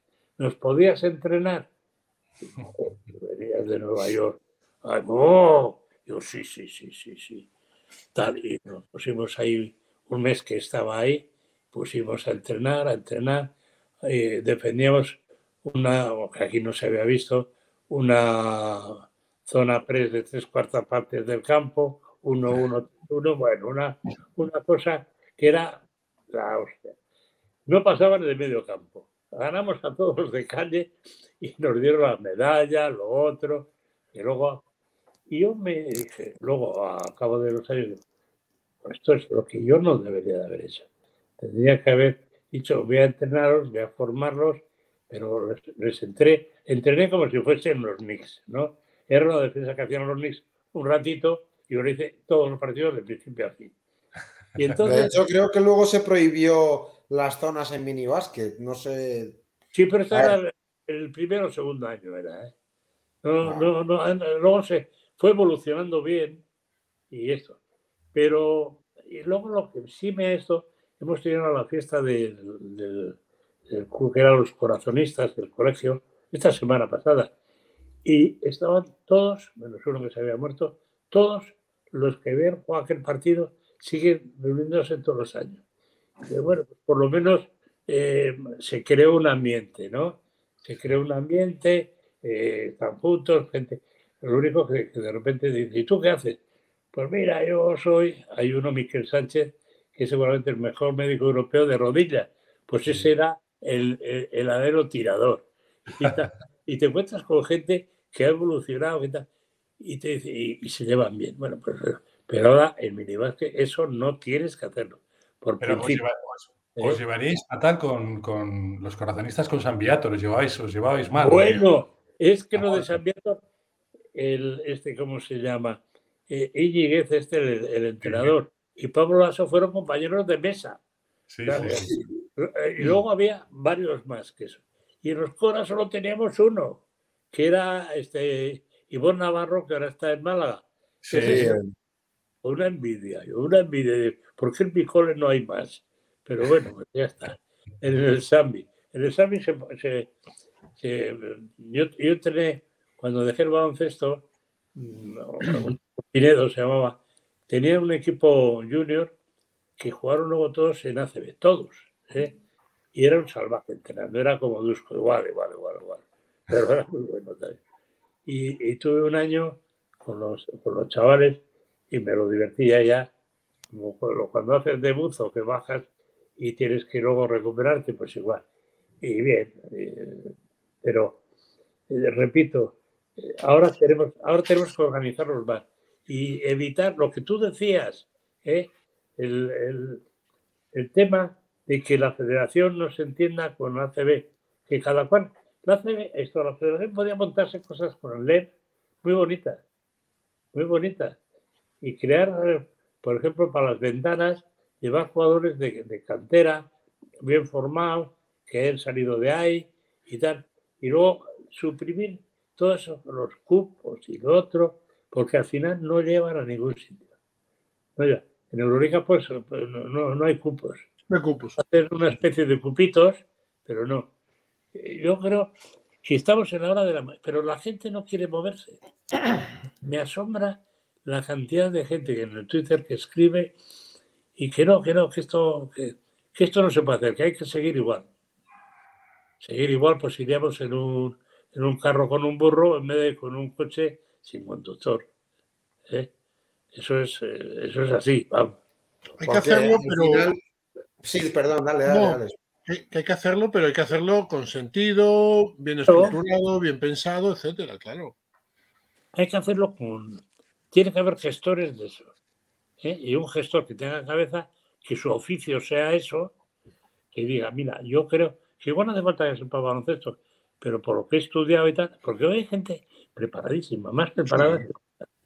Entonces, vamos a hacer esto y os ofrezco estas cosas. y, se ensaya o se, se valora y, y, se discute, porque luego si no sabes baloncesto te vas a equivocar. Pero bueno, ya he visto yo que, no sabe nada de baloncesto y estar al frente de la Federación Española, no, de la Federación Española, no, de la CB, ¿eh? Porque en, en este tema, con, perdón, en este tema un poco lo que, en línea de lo que ibas, maestro, con todo el respeto del mundo al jugador, pero no tiene, por ejemplo, ningún sentido el fichaje que ha hecho este verano Zaragoza, con Maodo en, en, en eh, no me sé el apellido ahora. Un jugador, vale, que es formado en España y todo lo que tú quieras, pero que viene de la cuarta o la tercera división eh, francesa y lo fichas para CB sabiendo que no va a jugar. Entonces, estás cortando la trayectoria de uno que puede venir, como en el caso, por ejemplo, ahora que ya han hecho debutar y se han abierto los ojos con Adaimara. es buenísimo. Sí, pero, pero les ha costado cinco o seis jornadas a que se den cuenta. Sí, y porque salió por casualidad, porque eh, tuvieron un lío con los padres que no querían los padres que tal igual, y dice, vamos a ponerlo, joder, vamos a ponerlo, y que jugaba de maravilla. Y es un chaval además acojonante. Pero de esos grandes hay, hay menos. Y se pueden torcer, pero algunos nada más. Que Barcelona llegó a traer uno que era el mejor jugador hace años ya, de 16 años o algo así de Europa, y luego resultó que no, que no, cuando creció no, no valía, ¿no? No valía. Y en cambio, pues eh, hay otros jugadores que, que sí que, que, salen, que salen y... Pero yo creo que se puede conseguir muchos jugadores españoles si se hace una competición adecuada para gente. Para gente.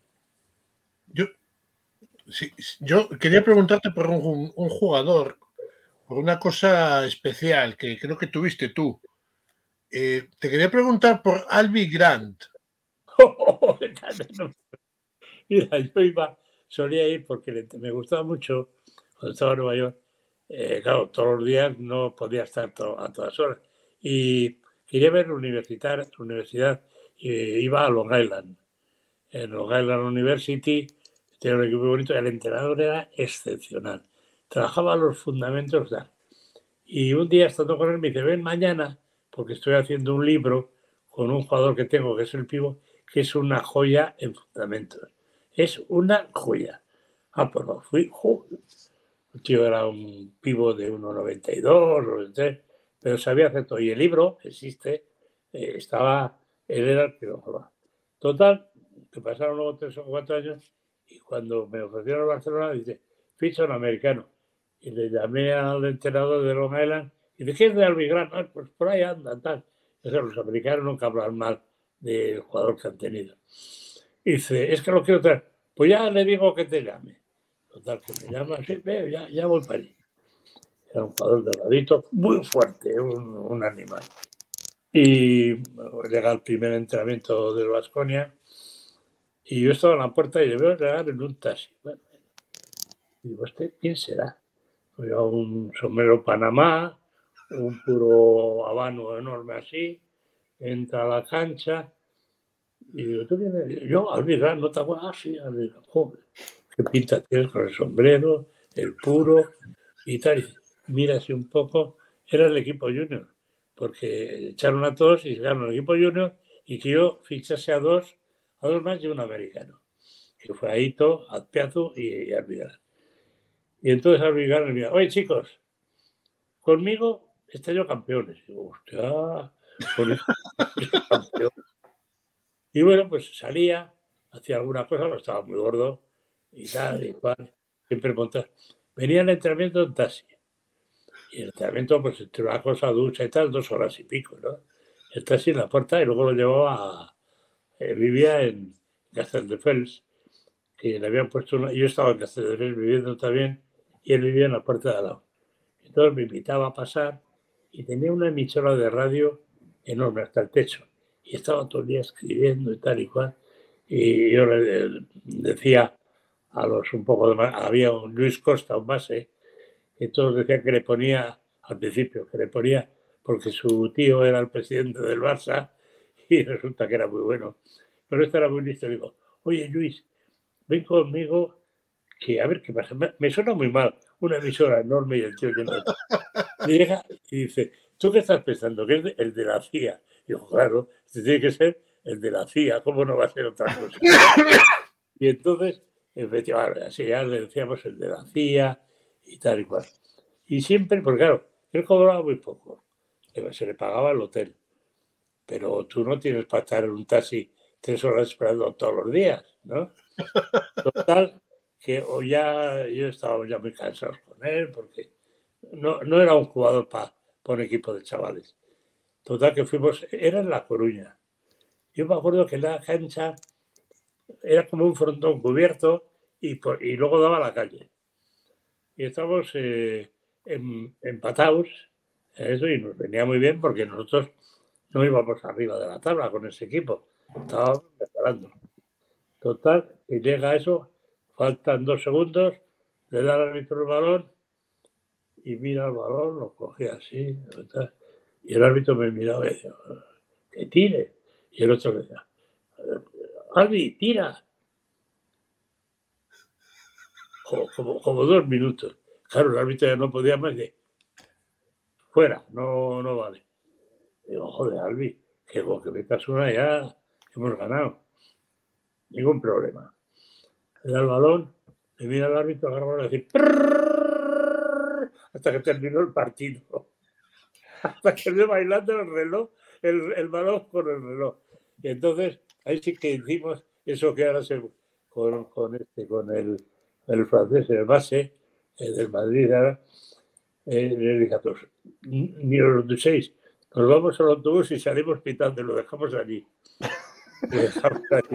Y luego el tío estudiaba medicina y estaba en Madrid, iba a entrenar donde los estudiantes y hacía lo mismo en taxi, esto, tal y cual, y terminó la carrera de medicina con 50 años. Yo creo que seguía siendo con el chino de la CIA y tal, y luego se murió ya muy pronto y pero, es, verdad, que era de la CIA o, era un cuento eso? No, no, no, pintaba todo que era de la CIA. bueno, de la CIA o de otra parte. ¿Qué coño haces con un chisme tan grande todo el día escribiendo y teniendo dinero? Tenía dinero para, para los taxis y tal. De la CIA sí tuve otra historia, que me mandaron a el Comité Olímpico Internacional, eh, me dijo que si quería ir los veranos, tres meses, a, por ejemplo, a Venezuela. Venezuela era el segundo país más rico del mundo, entonces en el 71 era esto. A las, hasta Venezuela, Colombia y Chile. Y fui muy bien, muy bien, muy bien. Pero especialmente en Chile. En Chile llegué, como los aldeanos alaveses no, no somos muy así. Estaba Pinochet, ¿no? no, todavía no, calla. Estaba, sí. Eh, yo venía de, Colombia, un calor. Y yo viajaba en el avión con un pantalón de esos cortos y con una camiseta. Total, que llegamos a, Santiago de Chile, abre la puerta, un metro de nieve, uno, no había una levada igual. Y había un coche negro esperándome, con cuatro tíos de negro también, con esas gabardinas largas. Era cuando, cuando Allende.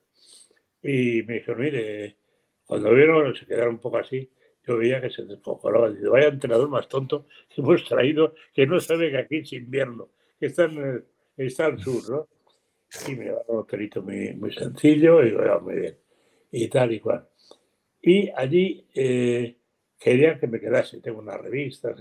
Eh, Javier ayuda el, eh, este, ¿cómo se llama? El país este me, lo necesita, tal, y no sé qué. Y un día, a las noches, cenábamos todos los entrenadores juntos, que eran los que yo les daba la clase, y, bueno, unos mariscos. A los, a, los mejillones les llamaban zapatos, porque eran así de grandes. Bueno, bueno, riquísimo, un vino blanco chileno riquísimo. Yo que no bebo alcohol, pero era riquísimo. Y un día me dice, yo creo que era el jefe, me dice, oye, ¿te importaría eh, yo soy amigo de Allende, ir a conocer a Allende, y digo, joder, era uno, le querían en, en, Chile de maravilla, porque era un hombre como, era un hombre de izquierda, pero que hacía que el país evolucionase y se mejorase. O sea, era el clásico de que sí, tenía que ser así todos, ¿no? Él era buenísimo. Total, que me llevó y no había nadie en la puerta, en, en el Palacio de, de la Moneda, Digo, pero no hay aquí nada, nada. Subimos, tocamos la puerta y nos abren. Pues, efectivamente nos abre. Ah, pues entonces el entrenador vasco, no sé, sí, sí. Mi madre era de Guernica, ¿no? Me dice, vamos a bajar a, a tomar un, un, café ahí al bar de enfrente y tal. Bajamos solos, ¿eh? Y, y como si no entrase nadie. Estaba bien, ¿no? Tal. Si tropezamos con alguien, buenos días, camarada presidente y tal y cual. Pero fue una experiencia muy bonita. Total, que pasados tres o cuatro días yo tenía que volver. Y me dicen, es que este, este tema de, esto lo podemos ofrecer ahora, lo de entrar aquí. No, si no puedo, yo estoy con el Barça, con contrato. Es que nos han mandado a Estados Unidos un entrenador de universidad que es uno de los mejores, y no el mejor. Ah, pues, y muy caro. No, no, viene gratis. Muy raro, gratis. Pero bueno, bien. No, pero han mandado a, voleibol, a balonmano, a natación, a atletismo. Había como unos 10. ¿Y cómo se llaman estos que vienen de Estados Unidos? Dice, los cuerpos de la paz. dice, hostia, cuerpos de la paz. eso está. Total, que eran todos los de la CIA, o sea, bueno, no serían de lo había contado la CIA para informar y un año después fue el golpe de Estado. Sí, Pinochet. Este que era el mejor entrenador era Don Patterson, o Peterson, que, ah. que fue a Milán y que ganó un montón de cosas porque era buenísimo y esto y tal. Y allí fue eso, luego fue presentador y fue tal. Y hasta que una vez los, los periodistas italianos, que alguien les debió informar, digo yo, que les había llamado, dice, ¿por qué no le miráis un poco a Don Patterson lo que, lo que tiene de historial?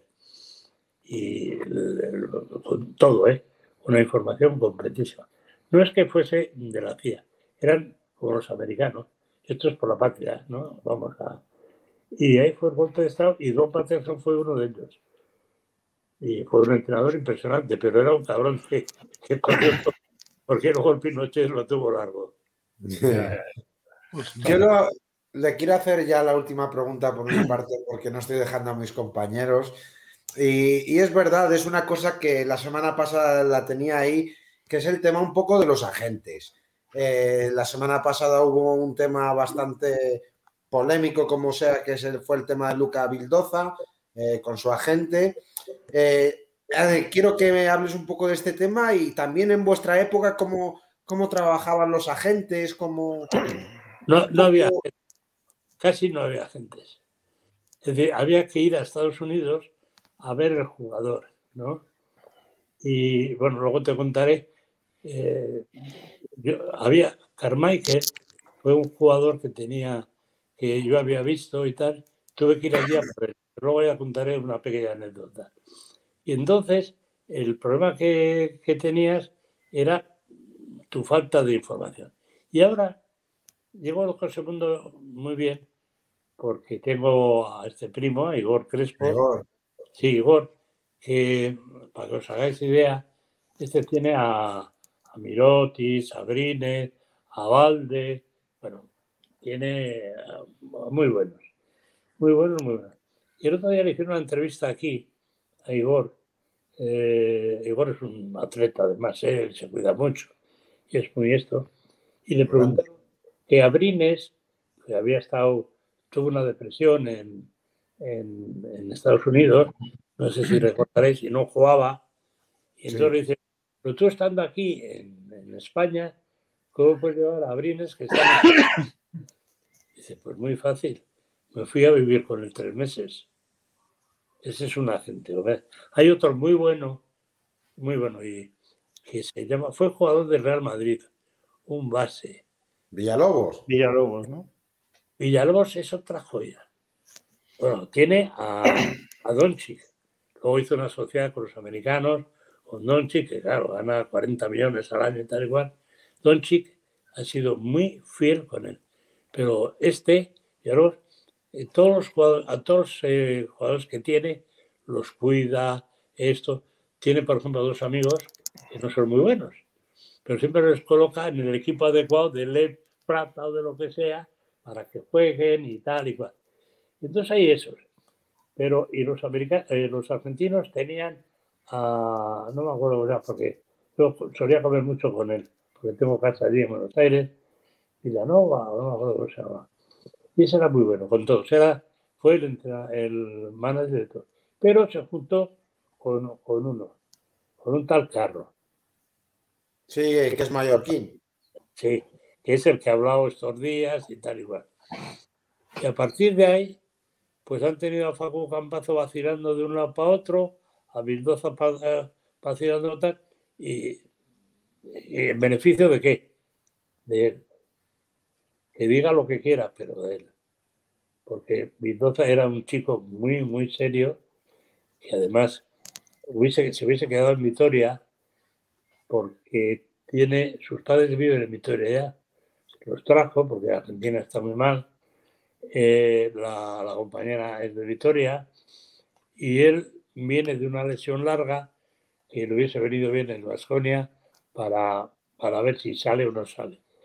Y se lo llevaron a otro sitio porque aquí no iban a cobrar y tal y cual. Y bueno, entonces cuando tú tienes, luego está este, este yugoslavo Digo yo bravo porque nunca me acuerdo si son de un sitio. sí, ¿cómo se llama? El que tiene el Brogan ahora que. Robin, sí, el de Leo Basket, sí. Que tiene 500 tíos. Pues 500, digo 500, pues es una exageración, pero vamos, muchísimo. Y entonces este te coloca segundo. En el Brogan lo, lo hizo bien porque les puso el chico este, el Musu, ¿cómo se llama? Musa, Zana Musa. Es buenísimo, es increíblemente bueno y claro, pero ya luego te lo quita y te da otro montón de jugadores para que vayas sacando. Con el Brogan yo creo que se porta bien, pero te puede meter cualquier cosa a la que quiera él. Si tienes. Entonces, ese tipo de, de, agentes son desechables. Yo vengo sosteniendo hace tiempo que la federación tiene que hacer, la federación o el gobierno, la parte de deportes, pues tiene que hacer un esto de que los agentes tienen que tener un protocolo y cumplirlo. Tienen que cumplirlo, tienen que, que, ocuparse realmente del beneficio del jugador que está en esto. Porque si no haces eso, al final acaba como Rosario o la Aurora, ¿no? Acaba mal. Y, hay, hay, hay más, en, alguno más hay, por ejemplo, que se puede equivocar. El que ha traído a este, al, al entrenador este austriaco a Zaragoza, este tenía un nombre prestigioso dentro de Europa y bueno, ha salido, pero era un chico que no conocía lo que era la, la CB y un equipo que estaba mal hecho, ¿no? Y entonces, pues, no ha tenido ocasión de nada, pues te puedes equivocar. Te puedes equivocar y que luego ese chico sea un buen entrenador. Eh, esto. Pero hay una diferencia enorme entre unos y otros.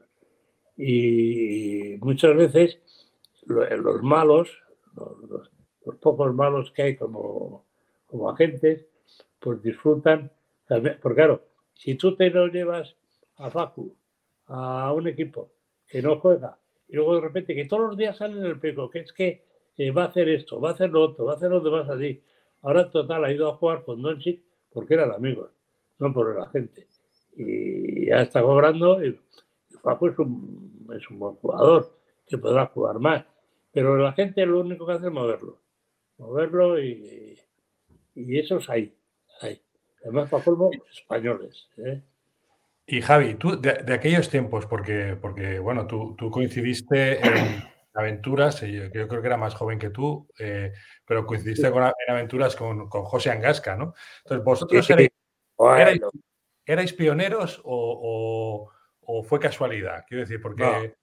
No, eso, eh, nosotros teníamos, los alaveses, siempre nos gusta, como somos de la llanada alavesa, eso, eso, pues nos gusta ir a Donosti tiene una playa, ¿eh? como dice mi mujer, como Sao Paulo, que es la, hoy Sao Paulo, la, la capital de, de Brasil. Esto, bueno, que son sitios bonitos. Eh, la playa de Nosti, el pueblo, la gente, eh, es, es, un encanto, ¿no? Y, y entonces, pues bueno, cuando había un poco baloncesto, pues yo iba a ver a Gasca Kafka era originalísimo, era un creador.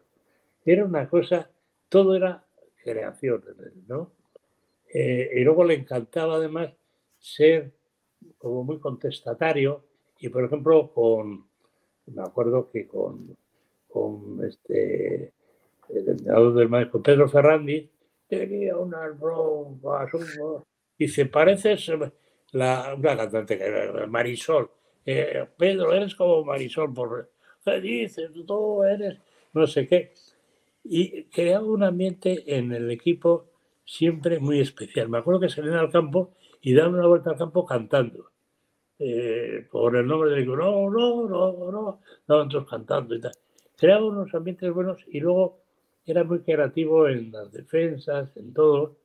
Y en todo lo que hacíamos era, un juego muchísimo, porque claro, éramos pocos. Él era superior un poco a nosotros y jugábamos y él se había comprado el Atlético San Sebastián, que es una especie de, de, esto que da la playa. O sea, tienen la playa debajo y tal, y allí íbamos a, a esto, a, ¿cómo se llama? A cenar todos juntos, no los jugadores, no. Eh, Ramón Trecet, era el delegado del equipo y luego el cocinero era uno que está en, uno que tiene mil estrellas Michelin, en la subida de, del, del esto de, del, del, Pedro Subijana. Pedro, Subijana. Era un niño, entonces era muy joven.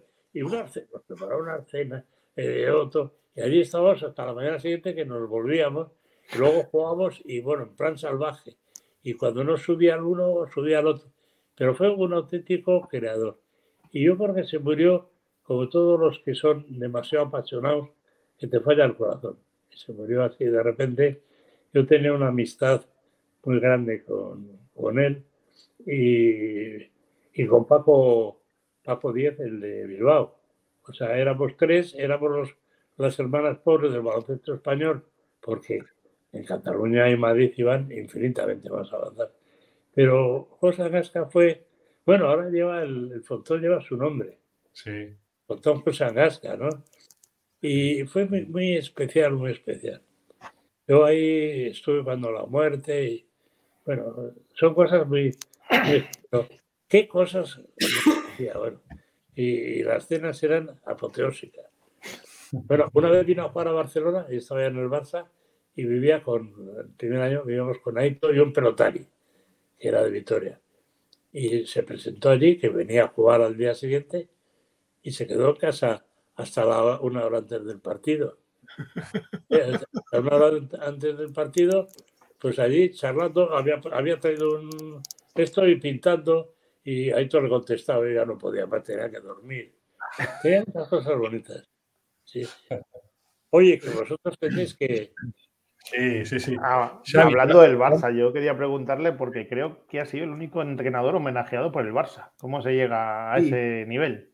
Pues mira, yo me pusieron, yo cuando voy a un sitio me siento de ese sitio, porque yo soy muy vasco, sí, pero si voy a Cataluña soy muy catalán, si voy a Argentina soy muy argentino, porque el mundo se ha globalizado. entonces a mí me pusieron, como dije, el delegado, el otro y tal, un grupo mm, de, gente catalana, muy catalanista, pero en el sentido amplio, ¿no? Yo además eso tenía una formación que yo, mis padres eran eh, muy nacionalistas del PNV, pero siempre me decía, mi, sobre todo mi madre, que, que ser nacionalista de un país de lo que sea, que no significa nada. Que lo que tienes que ser es, si quieres hacer algo, ser buena gente para que digan, mira, este es vasco y tal pero porque haces cosas, porque eres bueno, porque eres humilde. Y, siempre, siempre lo tienes. Tú puedes ser nacionalista aquí o donde sea, pero tienes que abrirte a los demás. Y yo enseguida en Cataluña me, me, trataron muy bien y tal.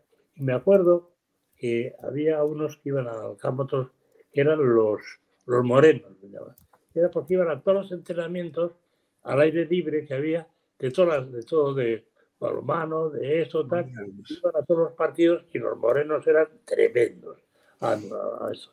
Y entonces, el, cuando pasaron cinco o seis partidos, pues claro, los chavales que yo tenía eran todos catalanes y hablaban en catalán. Entonces había uno que me traducía. Y yo hablaba francés porque hice el bachiller en Francia y tal, y bueno, más o menos se entiende. Y entonces no dije nada, me apunté a clase fui a clase de, catalán y a los dos meses ya no hablabas bien, pero te entendías y entonces de repente en una, una jugada que había sido muy curiosa, pues resulta que, los morenos se dan cuenta, que ese vasco que habla catalán, fíjate, ¡wow! y el puto amo. El puto amo. y eso fue, además porque hubo un parón porque no pitaba un árbitro solo. Entonces, cuando el árbitro pitaba, se volvía a la mesa y decía, falta del número 5. Y entonces pedí un tiempo muerto que no me daban, en entonces, que no me daban el tiempo porque ya los había consumido. Y entonces eh, metemos una canasta, el árbitro se vuelve, está de espaldas, me quito un zapato y lo tiro a medio de la cancha. Tiro el zapato a medio de la cancha y dice, ¿y este zapato de quién es? ¿De quién es? Y tal. Y entonces pues tiempo muerto. Y, ahí es cuando empezaron a darse cuenta que yo hablaba con los jugadores con, esto. Los árbitros me miraban y ¿por qué no habrá sido? No, no tuvieron, eh, porque claro, hay que ser una, cara dura para hacer esto. Luego, dos partidos después, pues llevé uno de repuesto.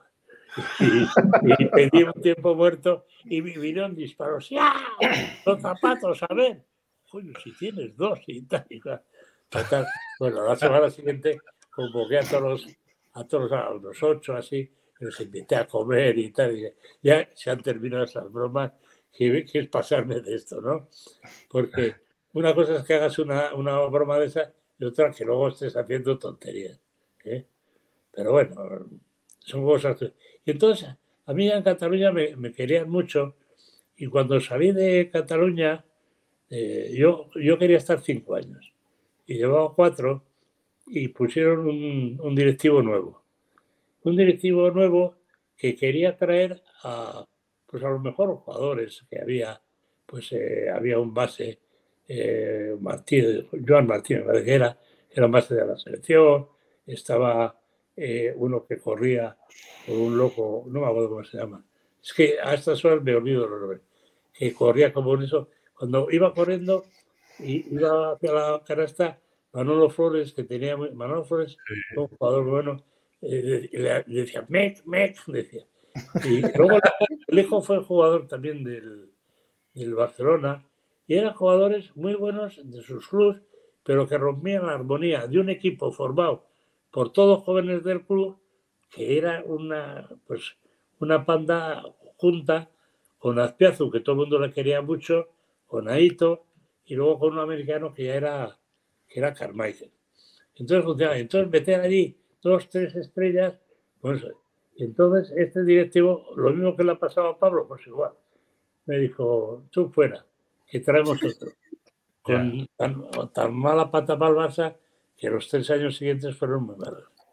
Muy malos porque los que trajeron no, no tenían esto.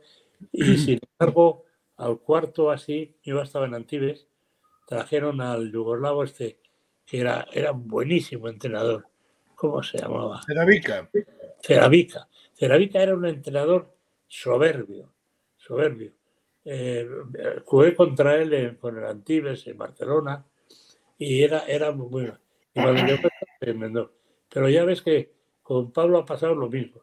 Se da mucho, porque ese jefe de baloncesto cree que es el amo del equipo. Este va a ser el Barça de fulanito. No es el Barça del entrenador si lo hace bien, ¿no? O el Madrid. El Madrid es el Madrid. Y ahora este lo va a tener el, el, chaval. Va, va, a tener problemas porque le van a exigir y, claro, los jugadores no le van a respetar mucho. No le van a respetar porque son muy cabroncetes para esas cosas. ¿eh? Yo hoy me has dejado el, el Roja. El Roja es un peligro en todos los sitios. Es buenísimo, ¿eh? pero es un peligro. Y entonces, el otro día le saca le, había dicho, es que tú vas a ser la clave. Y le saca cinco minutos. pues imagínate, te está esperando. Pablo le da la mano y tal y cual. Y este puede ser un muy buen entrenador. El entrenador este eh, ayudante puede ser eh, ahora un buen entrenador, pero siempre que le dejen. Porque este es de los que te lo pones al mañana. ¿eh? No es, no es fácil, no es fácil heredar un Real Madrid. Eso es difícil. Yo creo que tenían que haber esperado a que Pablo durante un año hiciese la transición. Y luego ya, porque Pablo va a tener eh, equipo donde quiera. Porque ahora lo han ofrecido, pero tú no puedes coger un equipo cuando lo han formado otros y que lo han echado ¿eh? Es, es, es muy complicado. Y yo he hablado con él y tal, y él no tiene prisa. Yo digo, mira, el equipo que te viene bien es el Mónaco. El Mónaco, porque es un, es un club que está subiendo de dinero mucho, que tu mujer va a estar encantada, encantada, porque es muy la mujer de así. Entonces, va, a estar encantada, tus hijos van a estudiar en un esto estupendo. En Mónaco vas a estar como Dios. Y tal. Pero bueno, ya, ya veremos, ¿no? Y luego lo que tú decías de cómo eran antes. Eh, el, el, fichar a un jugador era un riesgo porque no sabías cómo era, no lo habías visto. No lo habías visto. Y yo tengo, ya igual terminando, una anécdota por mi mente, que ya, la conocéis, ¿no? Que yo, eh, cuando fui a, firmar el contrato con Carmichael, que lo traje de, lo traje de allí, de Nueva York, luego fue, luego fue agente de jugadores cuando ya se retiró y tal. Y, hacía falta una, una intérprete y apareció Maite. Y entonces, pues eh, ella estaba sola, yo también.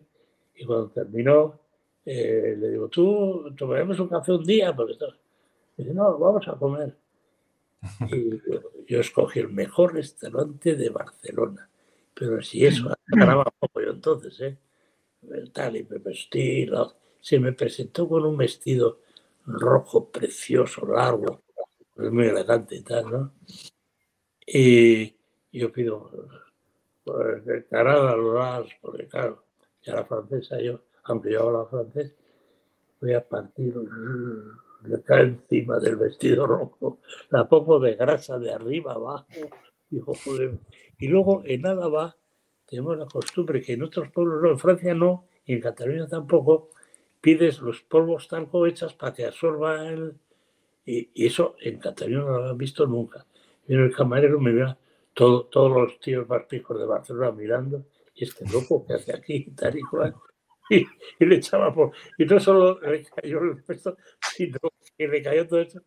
Y nunca hemos sabido luego cómo luego se recuperó la cosa, porque después de eso yo pensaba ya, pero ni ella ni yo nos acordamos de eso. Tiene, pero tiene mucho mérito, ¿eh? ¿eh? Que tiene mucho mérito. Sí, un, un aldeno pequeñito y feo, pues mira. No, no. Y que ganaba poco, además, que ganaba poco. Pero ya no hablo de eso. Digo, le tiras el pato encima, luego los polvos de talco, y luego encima acabas con ella, te casas con ella, tiene mucho mérito. Llevamos 52 años, ¿eh? Por eso te digo, joder. Pero bueno, cuando te haces mayor, la compañía es buena. Tener una compañera o un compañero toda la vida es bueno. Y los que tenemos una salud, que por lo visto tú también tienes. Yo he tenido tres infartos también. Entonces, eh, tener una compañía es muy bonito y, y, que te funcione la cabeza. Tenemos que buscarle tenemos que buscarle, perdón, Xavi, eh, una novia moja. Sí. déjate, déjate, yo estoy bien. No, eh, tenemos que buscarle una, una chica que le, que le, bueno. Que aprende, le, aprende las técnicas, moja, aprende las técnicas. La técnica del pato es importante. La, Puede ser, la, la compañía muchas veces no tiene que ser de formar una pareja, un matrimonio y todas esas cosas que ser alguien con quien te unas y puedas salir, puedas ir a cenar de vez en cuando, puedas ir a lo que te gusta, al teatro, al golf. Hay muchos que les gustan el golf. A mí me aburre mucho porque no soy capaz de darle a la pelota, no porque me parezca mal. Tener una compañía eh, o una amistad íntima, íntima en el sentido de que un día estás triste, eh, siempre viene bien. No te cuentes luego solo yo los que he conocido solos. Yo me he acostumbrado a la soledad, maestro. Esto sí. que Sí, sí, muchos años. Estoy acostumbrado a la soledad y lo llevo bien. Bueno, pero ahora te irás haciendo mayor. Tienes un grupo de amigos, sal con los amigos.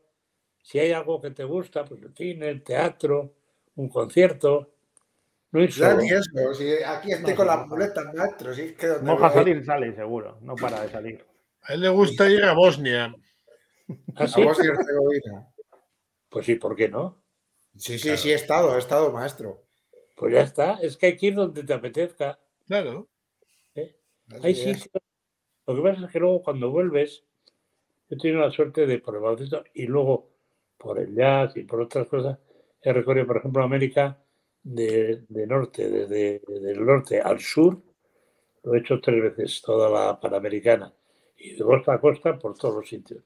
En, Asia he estado en, sitios que no sé, ahora están prohibidos, Yemen y todas estas cosas están mucho. Pero luego resulta que cuando vuelves a casa, ya te has hecho mayor, dices, joder, si yo no he estado, por ejemplo, en Extremadura en primavera, vas a Extremadura en primavera y ves todo lo, lo, que sale, los dolores, esto y tal, y dices, pero qué tonto soy, si lo tengo aquí al lado, coño. Hay que, hay que moverse también un poco por al lado. Y si tienes dificultades de andar, pues te sacrificas y te vas a Bosnia. ¿Por qué no? ¿Si es lo que te gusta? Volveré, volveré, maestro. Desde luego que sí. Viajar enriquece. bueno, tienes aquí que dos que hemos estudiado turismo y. Pues mira. Algo, algo, viajado, pero ya la edad. ¿Qué edad tienes? Yo 30. Joder, 30 fíjate los que te quedan hasta 87. Claro. espero llegar, maestro. ¿Cómo no vas a llegar? Si Hombre, por lo menos teniendo su memoria. Sí, teniendo bro, comiendo brócoli, comiendo no sé qué. ¿Qué dudas? Es muy rico. Mira, viene el invierno y eso en la roja. Que hay alubias, que lentejas, que hay. Ya antes los comíamos con grasa. Ahora los comemos con verduras y son tan ricas o más. Y te pones como un toro y sales yendo en bicicleta hasta Bosnia.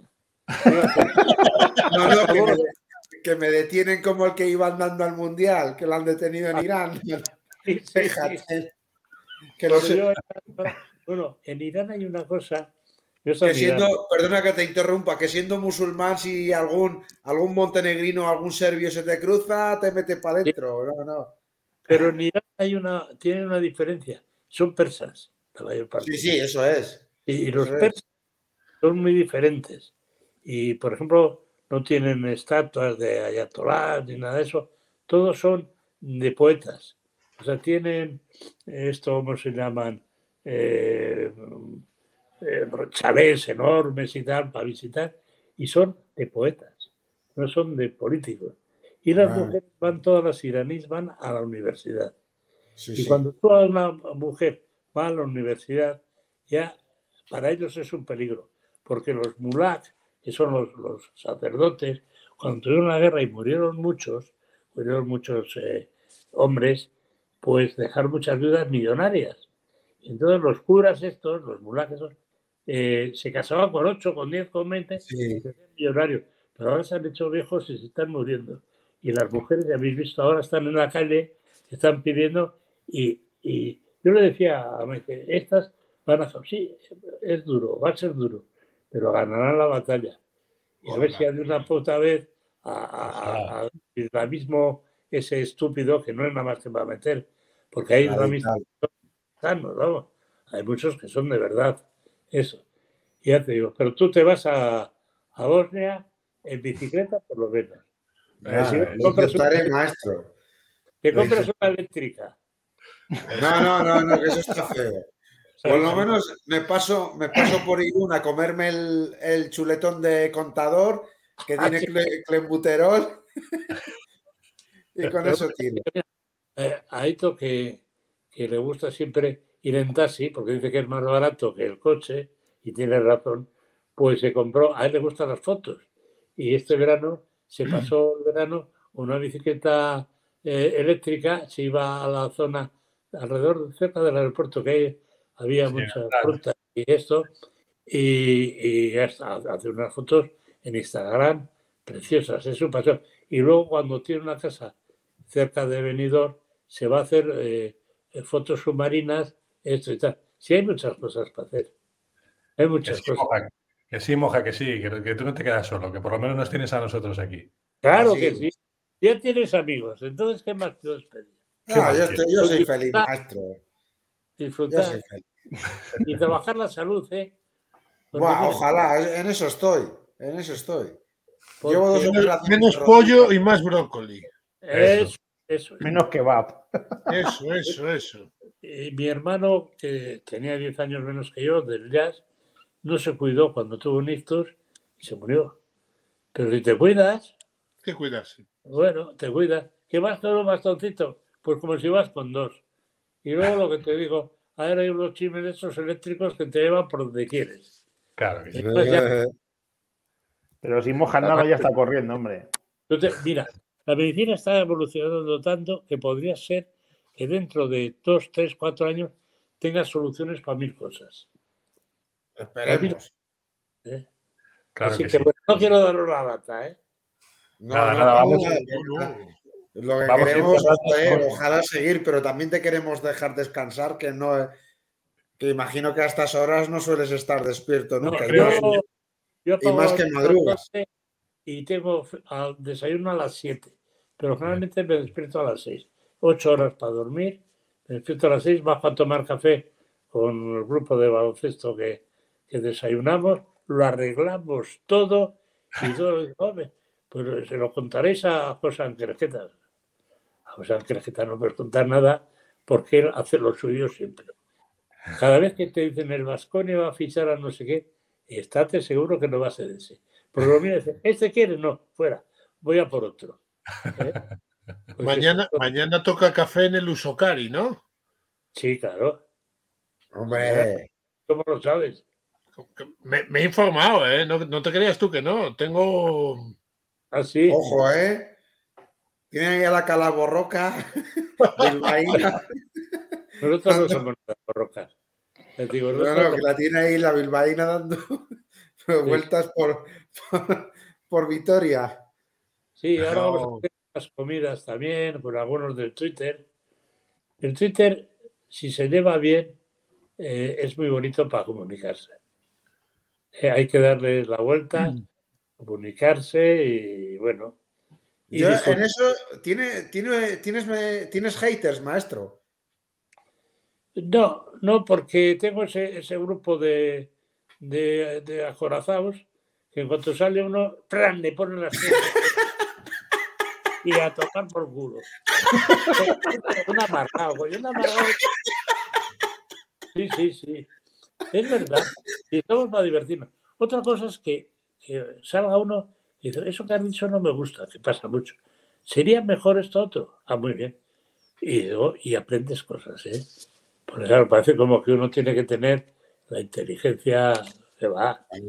Joder, en, eso, en eso tienes razón, porque yo alguna vez he debatido contigo y hemos debatido, pues cada uno dando su punto de opinión y ya está, sin más. Y aprendes, aprendes. Claro que aprendo. Y creo que también nos enriquecemos mutuamente. Yo aprendo también. Claro, nos enriquecemos mutuamente, pero eso quería preguntarte si haters tenías, porque yo qué sé. No, así profesionales no. a uno lo hace mucho, hace mucho, le, me dijo unas tonterías y dijo algo así como, joder, ¿tú qué dices si no tienes ni puta idea? ¿Tú cuándo has visto baloncesto? y, no, no, me resistí y, le vacilé a tope, claro. Porque es historial. Pero bueno, el, 90% de la gente tiene interés en lanzar su idea y esa idea generalmente es interesante. Generalmente es interesante. Y puede estar equivocado como puede estar. Pero hay veces que yo no corrijo. Ya no corregir a veces meto la pata. O sea, y disimulo diciendo, no, es que el, este, el aparato ese que corrige se ha equivocado. Pero tu corrector. Sí, es corrector. Y resulta que soy yo que lo ha puesto mal, ¿no? Pero, bueno, eh, yo creo que en lo que tú dices, tú tienes una idea, la pones y hablamos, pues ya está. Y entonces además te sientes como en, en un grupo. Hay que estar en grupos siempre, en grupos positivos. ¿eh?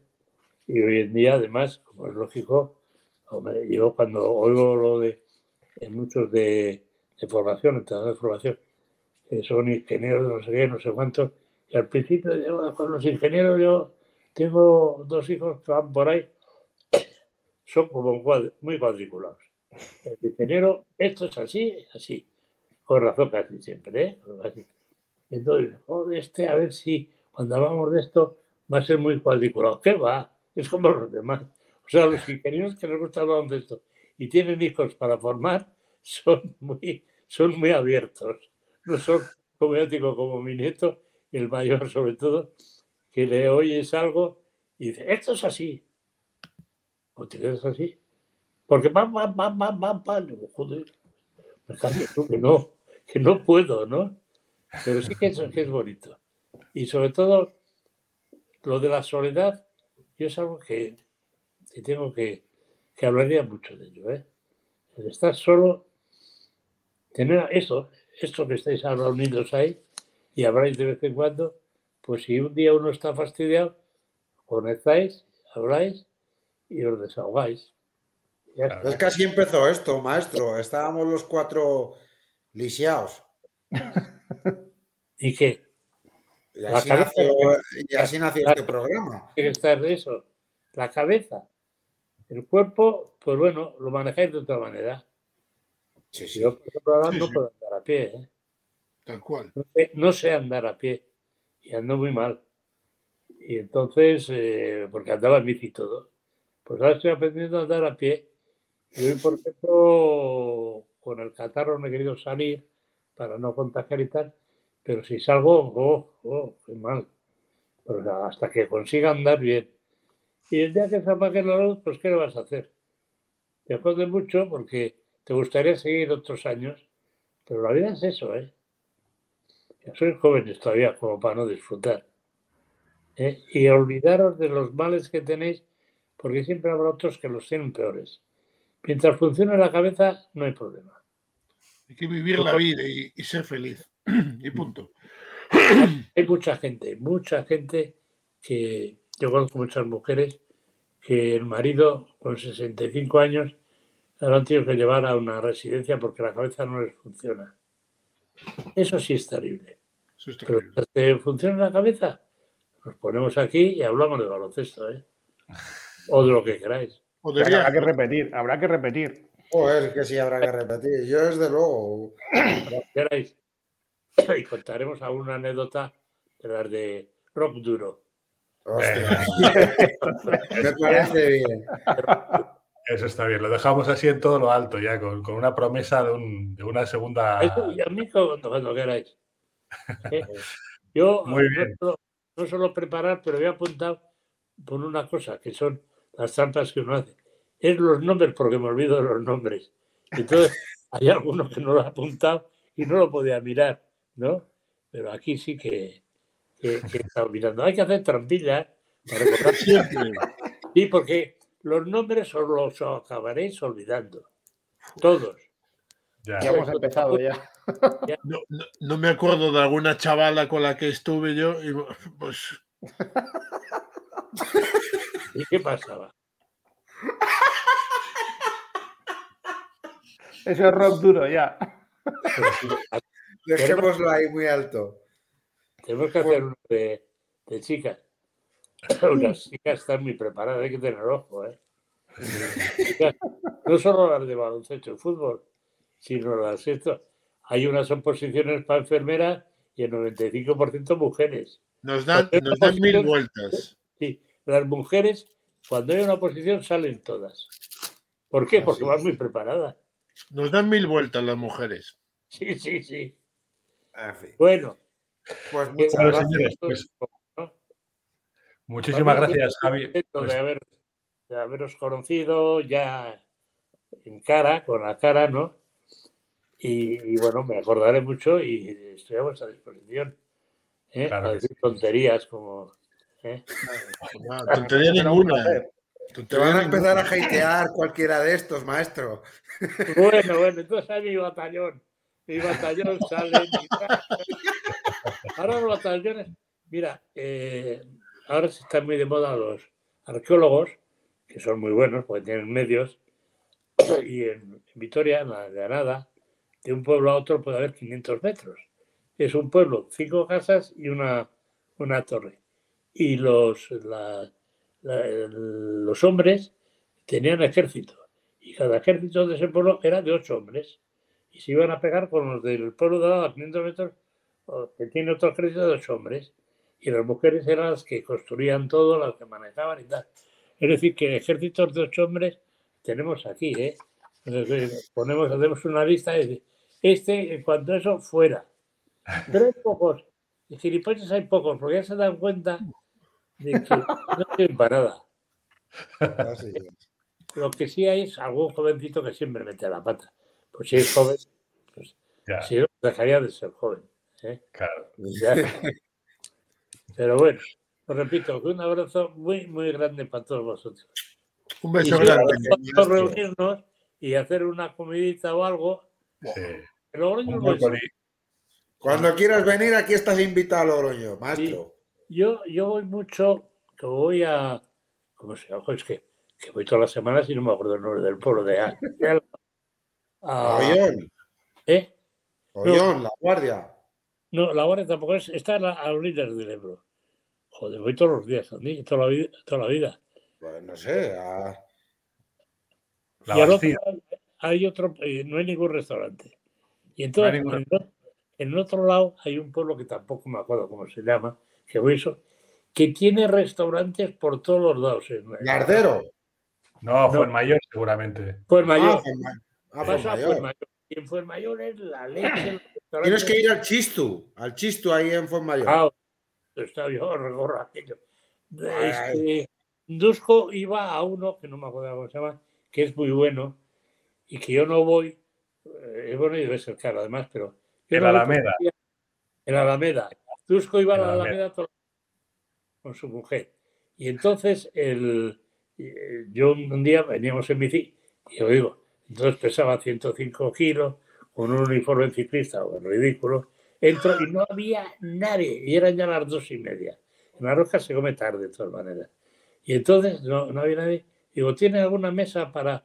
Yo pensaba ir a, a eso y cambiarme, ¿no?